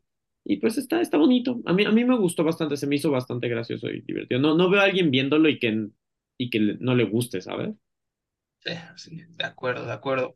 Y Baloo, dirigido por Anders Walter y Pipaluk Jorgensen, Baloo está perdida y su hermana menor, Pipaluk, la está buscando desesperadamente a pesar de que al resto del mundo parece no importarle, ¿no? Es un cortometraje que está como ubicado en Groenlandia, eh, es, o sea, no puede faltar, Jorge, ¿no? Este, todos los años tiene que haber un corto sobre sufrimiento infantil, es como el fetiche de los votantes, muy extraño, muy perturbador que les mame eso pero es lo que hay.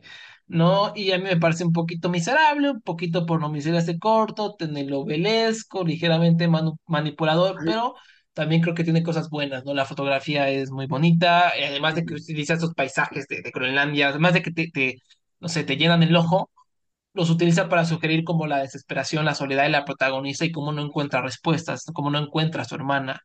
¿no? También hay un aspecto místico que me parece que le dio una, una dimensión más, más interesante. Por sí, de repente el final es como que lo ves venir, telegrafiado, es desgarrador y todo, pero es un poco telenovelesco, no sé, no, no me terminó de encantar. Ivalo, ¿a ti qué te parece, Jorge? A mí me pasó lo mismo, o sea, creo que había cosas muy interesantes, pero, pero el giro te lo puedes oler a, o sea, a distancia, ¿sabes? Dices como ahí, ahí viene, ahí viene, ahí viene el llanto. Y, es, es- y el momento del llanto es, ya sabes, la música y el, el de rodillas cae la protagonista. Y es, es- es muy, muy melodramático, pero en el mal sentido, ¿sabes? En el sentido que es como Sí, tan eh, extremo que no amerita, o sea, que es manipulado en realidad, o sea, la historia en sí como que tenía muchos, muchas cosas que no ameritaban ese tratamiento ya tan, tan extremo como sensacionalista, ¿sabes? Creo que es eso. Por eso siento un poco tramposo. Pero creo que o sea, estaba bien. El, a mí me gustó también el aspecto como, como dices, místico, como, como medio abstracto con el que comienza, que es que te dejan como al comienzo, comienza bien, comienza como con dudas, pero una vez que ya sabes lo que está pasando, ya, o sea, ya, ya, ya, ya sabes por dónde va a ir y, no se detiene.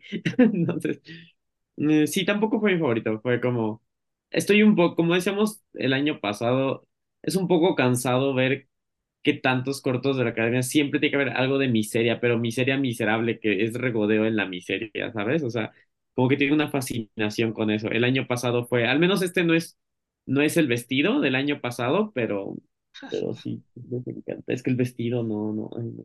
sí, sí, sí. Ay, el vestido, terrible.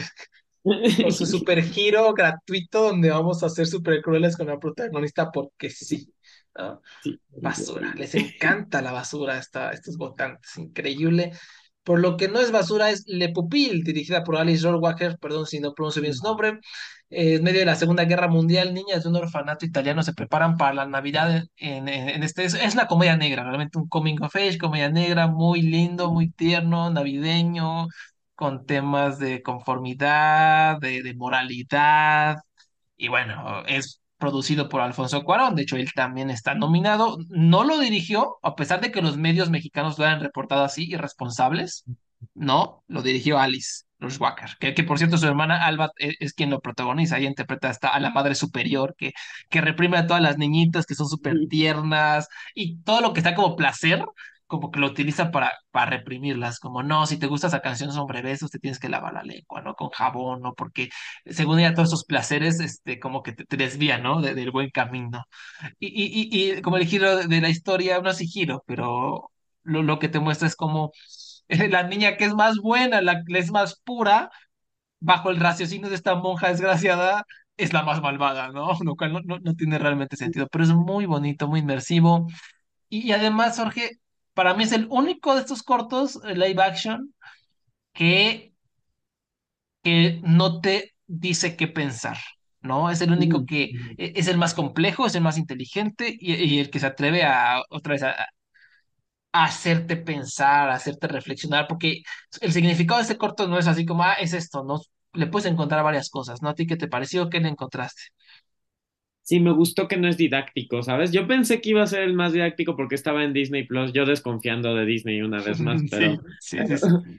Pero no, lo acabo de ver, o sea, literalmente lo acabo de ver de que grabamos este podcast hace dos horas, o sea, de que comenzamos a grabar el podcast, ¿no? Ya ahorita ya más tiempo, pero lo vi hoy en la tarde y no, fascinado. Me gusta muchísimo que es muy ingenioso, muy divertido, tiene muchos recursos como de, como para sacarte sonrisas, ¿no? O sea, es, es, es un corto muy, muy, muy divertido y creo que también usa varios recursos, como cuando pasa las escenas, hay, ya ves, hay veces que acelera, pone cámara rápida, hay unos cortes raros que, que son interesantes, o sea, la puesta en escena también es interesante. Entonces, se me hizo a mí Sí, muy, sí. muy divertido. Creo que es muy divertido, tiene muchos, muchos méritos técnicos y también narrativos. Y como dices, es el único que no es didáctico, porque todo el resto de estos cortos casi, casi puedes ver el final de, y Sí. bueno, lo importante es ser amable con el resto, ¿sabes? Y bueno, lo importante es, ¿sabes? Siempre, en, en todos los, en todos estos cortos es como, bueno, en Irish Goodbye, ¿no? Por ejemplo, y bueno, Sí, siempre es bueno llevarte bien con tus hermanos, ¿no? sí, No, sí, sí. la familia es lo más importante. Y en este, hasta el propio corto hace burla de eso, ¿no? Es como, güey, tú ve, tú piensa lo que quieras del corto, o sea, pero Sí, solo disfrútalo. Y eso es lo que es divertido y está muy bien hecho. Además, es muy bonito, además, o sea, sí. tiene una escena cuando hacen como una pastorela, cuando, eh, que se Mm, me hizo muy interesante, o sea, muy gracioso. buenísimo. Sí. El pastel, se te antoja el mendigo pastel, ¿no? Y el final es increíble, ¿no? Cómo está compartiendo la morrita. Pues véanlo, véanlo, de verdad, está, está en Disney Plus, eh, o, o donde más les convenga verlo. Ahora, al rato lo analizamos, pero ta, precisamente esa podría ser su desventaja, que es el, menos didáctico y a la academia le gusta lo didáctico, ¿no? Porque son un poco básicos. Sí, Night Ride, Night, ah, ahorita platicamos, Night Ride, que es dirigido por Eric Tveinen, es un cortometraje noruego, es, eh, estamos ahí como en la nieve, hace mucho frío, es de noche y la, la protagonista que se llama Eva ya quiere regresar a su casa, ¿no? Entonces llega este, no sé cómo se llama exactamente en español, un carro nocturno, ¿no? Hagan de cuenta el Metrobús, pero más bonito, ¿no? Llega y su conductor dice que no, es que me voy a tomar un break antes de seguir el recorrido. Y pues la, la morra tiene frío, ya se quiere ir, entonces ella decide esperar dentro del carro y accidentalmente, mis ojos, eh, estoy haciendo para arriba, este, pone en marcha el, el dicho tren. Y entonces ella se convierte en esta conductora improvisada, ¿no? Y, y se convierte en testigo de las actitudes de sus pasajeros, entre ellos un par de jóvenes transfóbicos. Yo te acuerdo al principio como que lo sentí inofensivo, ay, como con la moraleja, pero la verdad es que entre más lo pienso, ma- más me da, me da un asquito un poquito, porque la verdad sí siento que es, otra vez, es progresismo falso, siento que es un poco manipulador el final feel good, como, ay, sí, vamos a hacerte sentir bien de que la conductora ayudó a, a- a la persona trans que, que estaba siendo acosada, pero realmente, ya, ya, ya que lo, lo pienso y tú me dirás si estoy en lo correcto, Jorge, si estoy en lo incorrecto siento que está un poco victimizando a la persona trans para aterrizar un superficial mensaje de, de- como de concientización, ¿no? Que ese mensaje es en beneficio de la persona cis, ¿no? Eh, sentí que era como así, vamos a burlarnos de esta persona trans y a ver a cuándo a la persona cis se le ilumina el foco y tiene conciencia y ya le ayuda, ¿no? Y como la, ayuda es una heroína. Exacto, es una heroína, la salvadora cis blanca, ¿no? Y la persona trans quedó traumada, o sea, porque fue un ataque traumatizante para esa persona trans, ¿no? Y X, lo no importa es que lo que la le haya persona ayudó. Exacto, exacto, y es una mamada, es progresismo falso otra vez, ¿no? No sé, ah, ¿qué, qué más, qué más piensas de este, Jorge? Pues sí, o sea, creo que sí, como cómo ocurre lo que se lleva el tren es muy conveniente, como dices, giro mis ojos hacia arriba, es como accidentalmente se roba el tranvía. Ah, pero sí, creo que tienes razón, no lo había visto así, pero sí es verdad que es como la, la persona trans se vuelve una, una herramienta para que la persona cis descubra, sea una buena persona ese día, ¿sabes? Así es como Sí, que Es como, oh, bueno, no importa que la persona trans sufrió porque al final la persona cis la ayudó. La verdad Es como, y eso la hace una buena persona. Sí, es como que- y aparte al final te, te- te hace como que, que los malos recibieron su merecido, ¿no? sí. Así que bueno, no te preocupes, todo está bien. No, no está bien porque la persona trans le fue de la verga y solo lo, usa, solo lo usaste a esta persona para manipularnos a sentirnos bien. No, güey, no está chido eso. Qué verga, qué verga con la academia. Sí, tienes razón, creo, creo que ya no. eh, Creo que lo que tiene en beneficio este corto es que al menos no, no es, o sea, no es tan miserable, ¿no? O sea, no, Eh, no, sí, sí, sí. no te deja un sabor de boca horrible. O sea, eh, Creo que eso es lo que tiene ventaja, que es como termina en un sabor de boca bien, o sea, como, aunque la parte de la mitad que es como la agresión, sí es muy tensa y es, y Sí, sí, se vuelve un poco, incluso hasta morboso, ¿no? O sea, como sí, de, sí, sí, sí, sí. pero al menos no acaba en una nota miserable que creo que es lo que le, le salva un poco de ser ya así, ¿sabes? Lo, de ser close, pero en, pero en corto.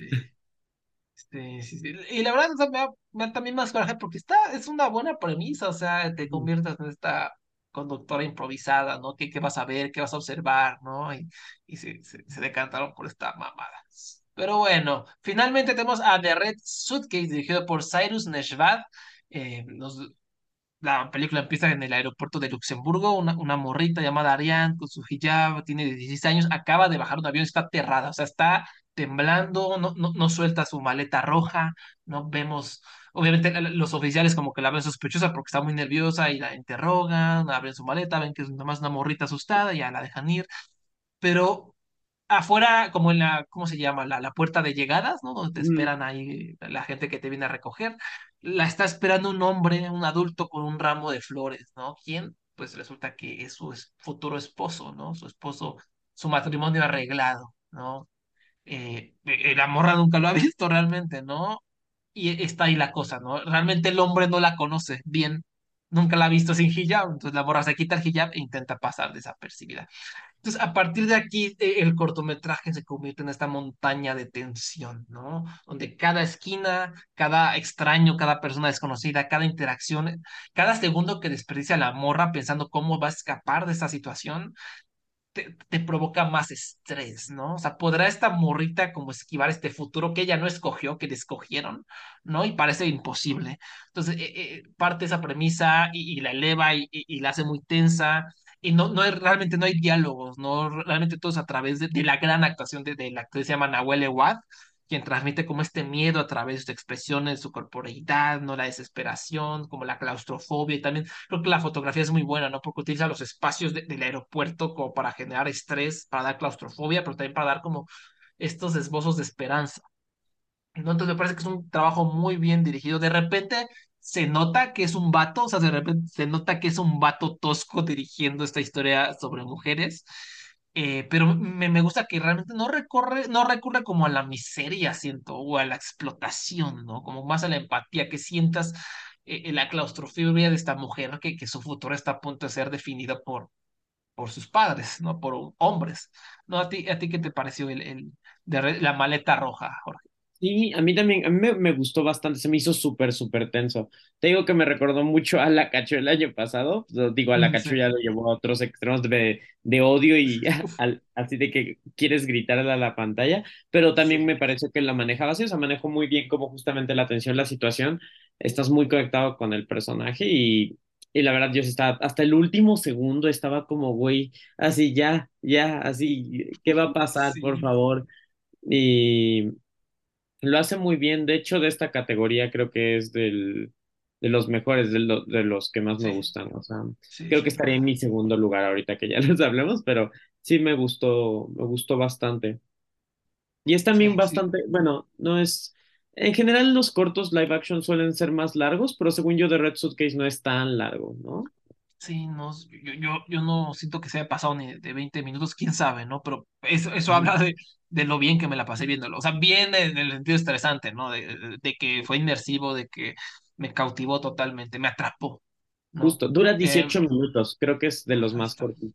si pasa así volando y te cuentan todo así, como dices, no, o sea, no necesitas los diálogos para entender todo lo, lo que está pasando y las implicaciones, y es como, no manches, así, escapa, escapa, poder escapar. Sí, o sea, estás totalmente, eh, o sea, como metido en la vida de esta morra y quieres que le vaya bien, o sea, quieres que esta morra cumpla su objetivo, pero así al 100% estás con ella, ¿no? Y, y está muy bien dirigido, muy, muy bien dirigido. La verdad es que este es mi favorito de, de todos.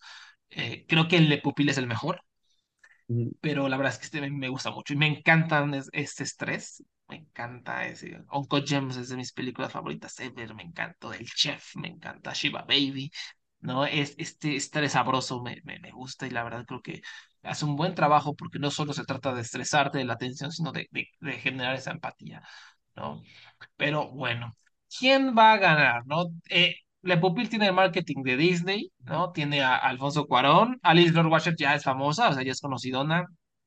Happy as Lázaro fue una película bastante popular, no, no, no para, así como eh, popular para votantes blancos de la academia, pero eh, tuvo su, su recorrido. Eh, pero pues aquí luego hay sorpresas, ¿no? Eh, sobre todo si las películas, como ya dije hace rato, no son tan didácticas, ¿no? Entre más simple, más fácil de que ganes un Oscar, siento. Aquí en los cortos, ¿cómo ves, Jorge? ¿Quién se la puede arrebatar? De Red, Suitcase, que es memorable, ¿no? O sea, realmente te acuerdas, te vas a acordar. Yo en Irish Goodbye, la verdad es que ya no me acuerdo casi nada, a pesar de que me gustó, a pesar de que es bonito, como dijiste, es carnada para Oscars. Eh, pero sí, cumple con lo que le encanta a la academia, didáctico, sencillo, humorístico, ideas progresistas y como dije hace rato está nominado el BAFTA. O sea, ahí es otro impulso. Eh, y Night Ride, la neta, yo no creo que les vaya bien. ¿Tú, tú qué opinas? Sí, yo creo que, o sea, la que podría estar ganando es, o sea, a mí creo que el, el mejor es Le Pupil. Eh, a mí también creo que la experiencia que tuve con The Red Suitcase también es la que más me gustó, pero Le Pupil lo ves y técnicamente es el mejor, ¿sabes? O sea, en el aspecto técnico, en cómo está escrito, en cómo está construido, es, es el mejor. Es las veces que dices como, aunque me gusta más esto, tengo que admitir que esto es lo mejor de esta categoría pero yo creo que An Irish Goodbye sí, sí va a ganar, sobre todo con el BAFTA. Si gana el BAFTA, creo que le va a ayudar mucho. O sea, porque si gana el BAFTA, va a ser como, va a estar fresco en la mente de la academia, lo pueden ver y si lo ven les va a gustar, ¿sabes? Entonces, creo que An Irish Goodbye tiene sus, tiene ahí la delantera en ese aspecto. Eh, y Balú, yo creo que de verdad, es, o sea, creo que la nominación es, es como el premio para Ivalu. Y Night Ride tampoco, como dices, tampoco creo que, que sea tan visto. Creo que está entre esos tres, o sea, creo que sería de Red Suitcase, Le sí. Pupil y An Irish Goodbye. Está el, el premio ahí entre los tres. Y sobre todo porque, de Red Suitcase, porque es muy memorable. Eh, Le Pupil tiene grandes nombres detrás y está muy bien hecho. Y An Irish Goodbye es, es lo que les gusta. O sea, es- o sea, creo que lo ven y se pueden sentir muy cómodos viéndolo. Pues sí, sí, creo que Entonces, ¿quién estamos bastante de acuerdo. Sí, está, está difícil, que predeciré quién gana. Por el momento sí seguiré con Le Pupil por los nombres que tiene detrás, tiene a Disney y lo ves y está muy bien hecho. Además, las niñas son muy tiernas, ¿sabes? También te hace reír mucho, o sea, dentro de todo, aunque es un corto que no es didáctico, es muy disfrutable. Entonces creo que tiene eso a su favor. Sí, Eh, y sí, otra vez el, el Alfonso Cuarón también es, eh, es alguien a quien les gusta mucho, conocen su trabajo, el corto salió en Navidad, en Disney Plus, entonces pues todo es suma, definitivamente suma. Yo creo que me quedaré con Le Pupil. Eh, diré que ojo con An Irish Goodbye. Y me gustaría que ganara The Red Suitcase, pero, pero sabemos que, o sea, bueno, podría ganar, la verdad. Y si ganara también sería como una buena victoria. Pero el Sí, la puedo por Le Pupil. sí, sí, sí. Pues igual yo, yo estoy, yo estoy, eh, creo que debería ganarle Pupil, me gustaría que gane eh, Red Red Suitcase, creo que va a ganarle Pupil y ojo con An Irish Goodbye. Pues antes de, de acabar el programa, Jorge, ¿qué te parece rápidamente? Predicciones rápidas del BAFTA, del BAFTA Ujú. 2023. A ver, mejor película, All Quiet, The Banshees, Elvis, Everything o Tar. ¿Cuál se la va a llevar? Va, Banshees. Yo creo que Banshees va a llevársela en el BAFTA.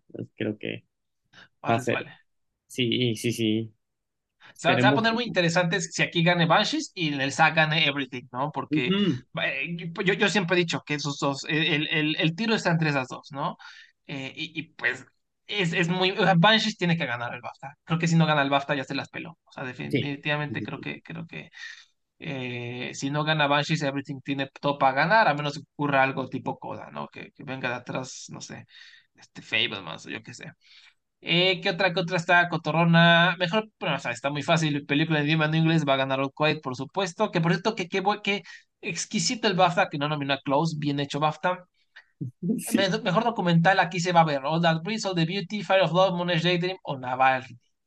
¿Crees que, que Navalny, Moonage Daydream, cuál, cuál crees que, que se la lleve? Creo que aquí podrían, podrían premiar. Estaría chistoso que premiaran a Moonage Daydream y nos dejaran en las mismas, ¿sabes? Sí, sí, sí, sí. Y lo veo posible, ¿sabes? Sí lo veo posible que gane Moonage Daydream aquí. Entonces, estaría Aquí, padre. aquí como que a... no, pre- que no siento que All the Beauty vaya a ganar, ¿sabes? Como que esta la siento un poco más gringa la película. No sé por Mm. qué. eh, como que los británicos siento que no, no van a conectar tanto, pero podría estar equivocado. Sí, no, no. De hecho, cuando, o sea, me estaba comentando una amiga reciente, me dijo, es que All the Beauty and the Bloodshed te resume la, dicen, la historia de estos, decía, sentí que estaba viendo la historia de Estados Unidos. O sea, aunque la película es muy universal, sí, sí tiene muchos factores de historia estadounidense que a los británicos podría ser como, ah, o sea, como, como prefiero ver a David Bowie, ¿sabes? Que en un documental muy, muy bueno. Entonces, estaría padre que, estaría padre que ganara Monash Daydream, solo por el placer de que nos dejen en el suspenso un poco más. Sí, igual, si, aquí gana Navalny, ya game over, ¿eh? Game over, Sí. se, se acabó el Oscar. Como ya dijimos, es, es el que más ha gustado a, a, a la gente normal, la gente que no ve documental. Eh, me- mejor dirección, es interesante, porque ya dijimos que Banshees va a ganar mejor película, pero Martin McDonagh como que sigue costándole trabajo, no sé por qué convencer a la gente que es también director y no solo escritor, ¿no? Entonces no lo veo tan Sí, fuerte ya aquí. sé, es una tontería. Sí, esa es la jalada. Entonces está él, está Edward Berger por All Quiet on the Western Front, que está nominada a 400 BAFTA en casi todas las categorías. Park Chan-wook, Decision to Live, que gran nominación. Los Daniels, Everything Everywhere, Todd Field Tar y Gina Prince Bythewood, merecidísimamente por The Woman Sí. King. Eh, ¿cuál ves? Edward Berger, Martin, los Daniels, Todd Field, ¿podría dar ahí la sorpresa? Estaría interesante ganar a Todd Field, pero yo creo que va a ser los Daniels. O sea, creo que los Daniels van a irse. Digo, no ganaron el Globo de Oro, lo cual fue muy extraño, pero creo que sí pueden ah, de aquí llevarse premios hasta los Oscars, ¿sabes? Es como puede ser la, la, la dupla de película Banshees, dirección los Daniels. Ahora, con lo que les gustó los BAFTA All Quiet, no me sorprendería Berger, ¿eh? Aunque no está el Oscar. O sea, porque sí, está a sí. 14 BAFTAs, a 14. Que- Sí, sí, sí, sí. Y, y estaría cool que ganara también. O Sí, sea, sí sería muy es, padre. es- se- sería coherente. Mm, y, y se- o sea, desde el aspecto deportivo estaría tremendo que gane aquí ya sea Todd Field o, o Martin McDonagh, porque tendríamos globos, eh, Steven Spielberg, BAFTA Martin o Todd Field y Critics' Choice los Daniels, ¿no? Entonces estaría ahí un, un, un, un three-way bastante locochón, ¿no? Estaría cool que ocurra y sobre todo yo le veo a Martin, entonces la verdad me, me haría feliz eso, aunque también los Daniels estaría cool.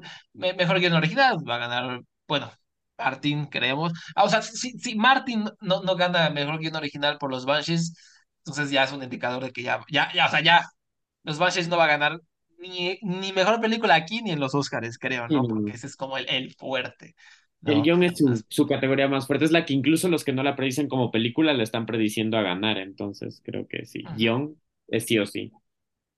eh, mejor guion adaptado está interesantísimo, ¿no? No está Women Talking, que es la que la favorita de los Oscars, que no debería ser favorita. Está All Quiet on the Western Front, Living, The Quiet Girl, She Said y The Whale, ¿no? Está, está interesantísimo porque The Whale ha gustado mucho, pero eh, no sé qué tanto es el Reino Unido. She Said, no creo la neta. The Quiet Girl en- encantó esa película. Esa película encantó en Reino Unido, entonces yo la veo co- como candidata. All Quiet está nominada a todo, a pesar de que el guion no es exactamente lo que la gente más eh, destaque sobre ella, pero creo que aquí sería a lo mejor una forma de reconocerla si no gana mejor película. Y Living, que, que es un gran guion, eh, es Kazuo Ishiguro, creo que y Bill Nye está nominado, es una película británica, literalmente, entonces también, también la veo por ahí fuerte. Soda, ¿cómo ves aquí, Jorge? Yo sí estoy muy dudoso, ¿eh? O sea, estoy muy dudoso. Yo creo que podría ganar Living, o sea, por- porque como decías, está en todos los premios de guion y está en el Oscar y todo, pero creo que va a ganar All Quiet, por, por como, justo como dices, no le van a dar a película, pero les encantó la película, entonces va a ser como, bueno, te damos guion adaptado, lo cual Como la va a poner, Coda, un poquito. ajá, como con coda y le va a dar una posición interesante carrera rumbo al Oscar, ¿sabes? Porque todo el mundo está prediciendo Women Talking y dicen, no, es que All Quiet no es una película tan de. Y sí, es verdad, o sea, como que la gente cuando ve All Quiet piensa más en el aspecto, en los aspectos técnicos, pero, pero estaría interesante que gane aquí All Quiet, porque sí creo que le podría poner competencia a Women Talking. Creo que se está asumiendo mucho que hay amor para Women Talking y que le van a dar a Women Talking guion porque no le van a dar nada más porque solo está guion y película. Pero también algo que nos dejó claro las dos nominaciones de Women Talking es que tampoco es tan fuerte. Estuvo tambaleándose toda la temporada, ¿sabes? Toda la temporada. es, ci- es cierto, es cierto, es cierto, es cierto. Y por ahí Living también, ¿por qué no? O sea, si, si gana aquí, podría, podría ser señal de que se viene algo fuerte, algo poderoso. Eh, y también habrá que esperar los Scripted Awards, que son como lo- los, predictores de, de- del guion adaptado, porque ahí también está Living, ahí también está Women Talking, ¿no? A ver, a ver que, si eso nos, nos cambia de opinión. Pero bueno, mejor actriz, eh, ¿crees que gane alguien que no sea Kate Blanchett? No creo, pero si gana alguien que no sea Kate Blanchett, sería interesante. O sea, que no sea Kate Blanchett ni Michelle Yeoh. Estaría padre que el otro día decía que estaría padre que los BAFTA le dieran el premio a alguien que no esté nominado al Oscar, ¿sabes? Que aquí ganara Daniel Sí. Deadwire, pon tú, ¿sabes? Estaría interesantísimo. Y, y ahorita que, que me dices esto, acaba de estrenar, durante la semana de votación del BAFTA se estrenó Till eh, en Reino Unido, ¿no? Se estrenó, igual Women Talking, por cierto. Entonces, ojo- ojito ahí, ojito ahí, o sea, podría ser una, una candidata simplemente por eso. Pero la verdad yo creo que como, como tal no va a ganar nada, parece, lo que hemos los Oscars, ¿no? Perdón. Este, como que la victoria de Kate Blanchett va a ser como premiar a Tar, ¿no? Premiar a este gran personaje. Pero también sería cool que gane Michelle Yeoh para ponerle saborcito a la carrera. Mejor actor aquí, Colin Farrell, ¿no? Sí, O sí, Bill, sí, eh, ojo, Bill Nye también es como señorón actor británico, o sea, es ahí un, un ídolo de la actuación del Reino Unido también lo estaría, pondría la carrera tremenda, ¿no? Que ganaba Bill Nye, pero parece que es Colin Farrell. Sí, si no gana Corey, Colin Farrell aquí, la verdad es que sí se, ya, ya. La carrera va por el que gane, ¿sabes? Si gana Austin Butler o, Brendan Fraser, eh, ya está muerta la carrera para Colin Farrell, porque aquí es donde puede ganar, aquí es donde puede agarrar impulso, ¿sabes? Porque todos sabemos que los SAG le van a dar el premio al más actor, al, al, al que más actúe, entonces creo que aquí es donde Colin puede agarrar impulso. Y el BAFTA ha sido buen predictor en esas carreras como que no se sabe bien, como con Anthony Hopkins o con Olivia Colman, ganaron el Y BAFTA. Frances, aunque y, y y Frances McDormand también, este, hace en Ah, Nomadland. sí, con Nomadland, cierto. También. Mm, Sí, sí, sí, sí, buena, buena observación. Entonces, ojito aquí. Yo, yo sí, o sea, la verdad es que creo que son estas.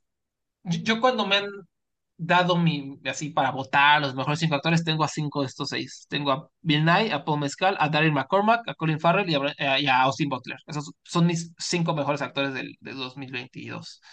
O sea, y, la verdad estoy muy feliz de que realmente siento que reconocieron a los mejores, ¿no? Y, lo, y en mi sexto, séptimo tengo a Brendan Fraser también, ¿no?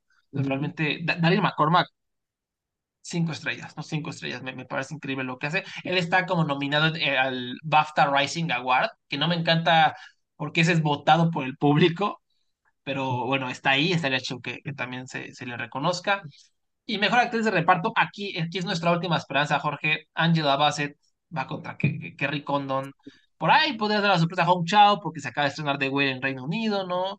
Eh, pero parece que aquí, aquí Kerry lo tiene que ganar si es que quiere hacer algo en los Oscars, que ojalá, porque de, verdad yo, yo decía, Jorge, acabo de ver Black Panther, no la había visto y me parece una actuación ni siquiera buena de Angela Bassett, me parece que es basura, es basura audiovisual lo que hace, solo grita, solo grita, esa es tu actuación, gritar y decir, ¡Oh, I am the queen! Eso no es actuar, eh, eh, eso, eso es la actuación de Jared Leto, ¿no? Es pésima Angela Bassett, no sale casi nada. ¿Cómo es posible que puedan comparar a Angela Bassett con Kerry Condon, que es tierna, que es dulce, que se enoja, que es inteligente, que te hace sentir tantas cosas bellas y feas, es maravillosa? Es una actuación, que es de- tal vez la mejor actuación de todas estas. ¡Qué verga! Angela Sí, Bassett gritando, soy la reina. No mames. Entonces, ojalá, ojalá, por favor, BAFTA, no sean borregos, no sean borregos. No voten por Angela Bassett. Pésima, pésima. De hecho, si gana aquí, aquí es donde, si ya pierde Kerry Condon, ya, es Angela Bassett para ganar. Pero si es donde alguien, donde puede ganar es aquí. Yo espero que sí. La verdad es que también de las actrices de reparto es mi favorita, Kerry Condon. Es que es, es genial, es genial en The Banshees of Inisherin. Todo, todo de Banshees es genial, de manera general. Sí, sí, sí, sí.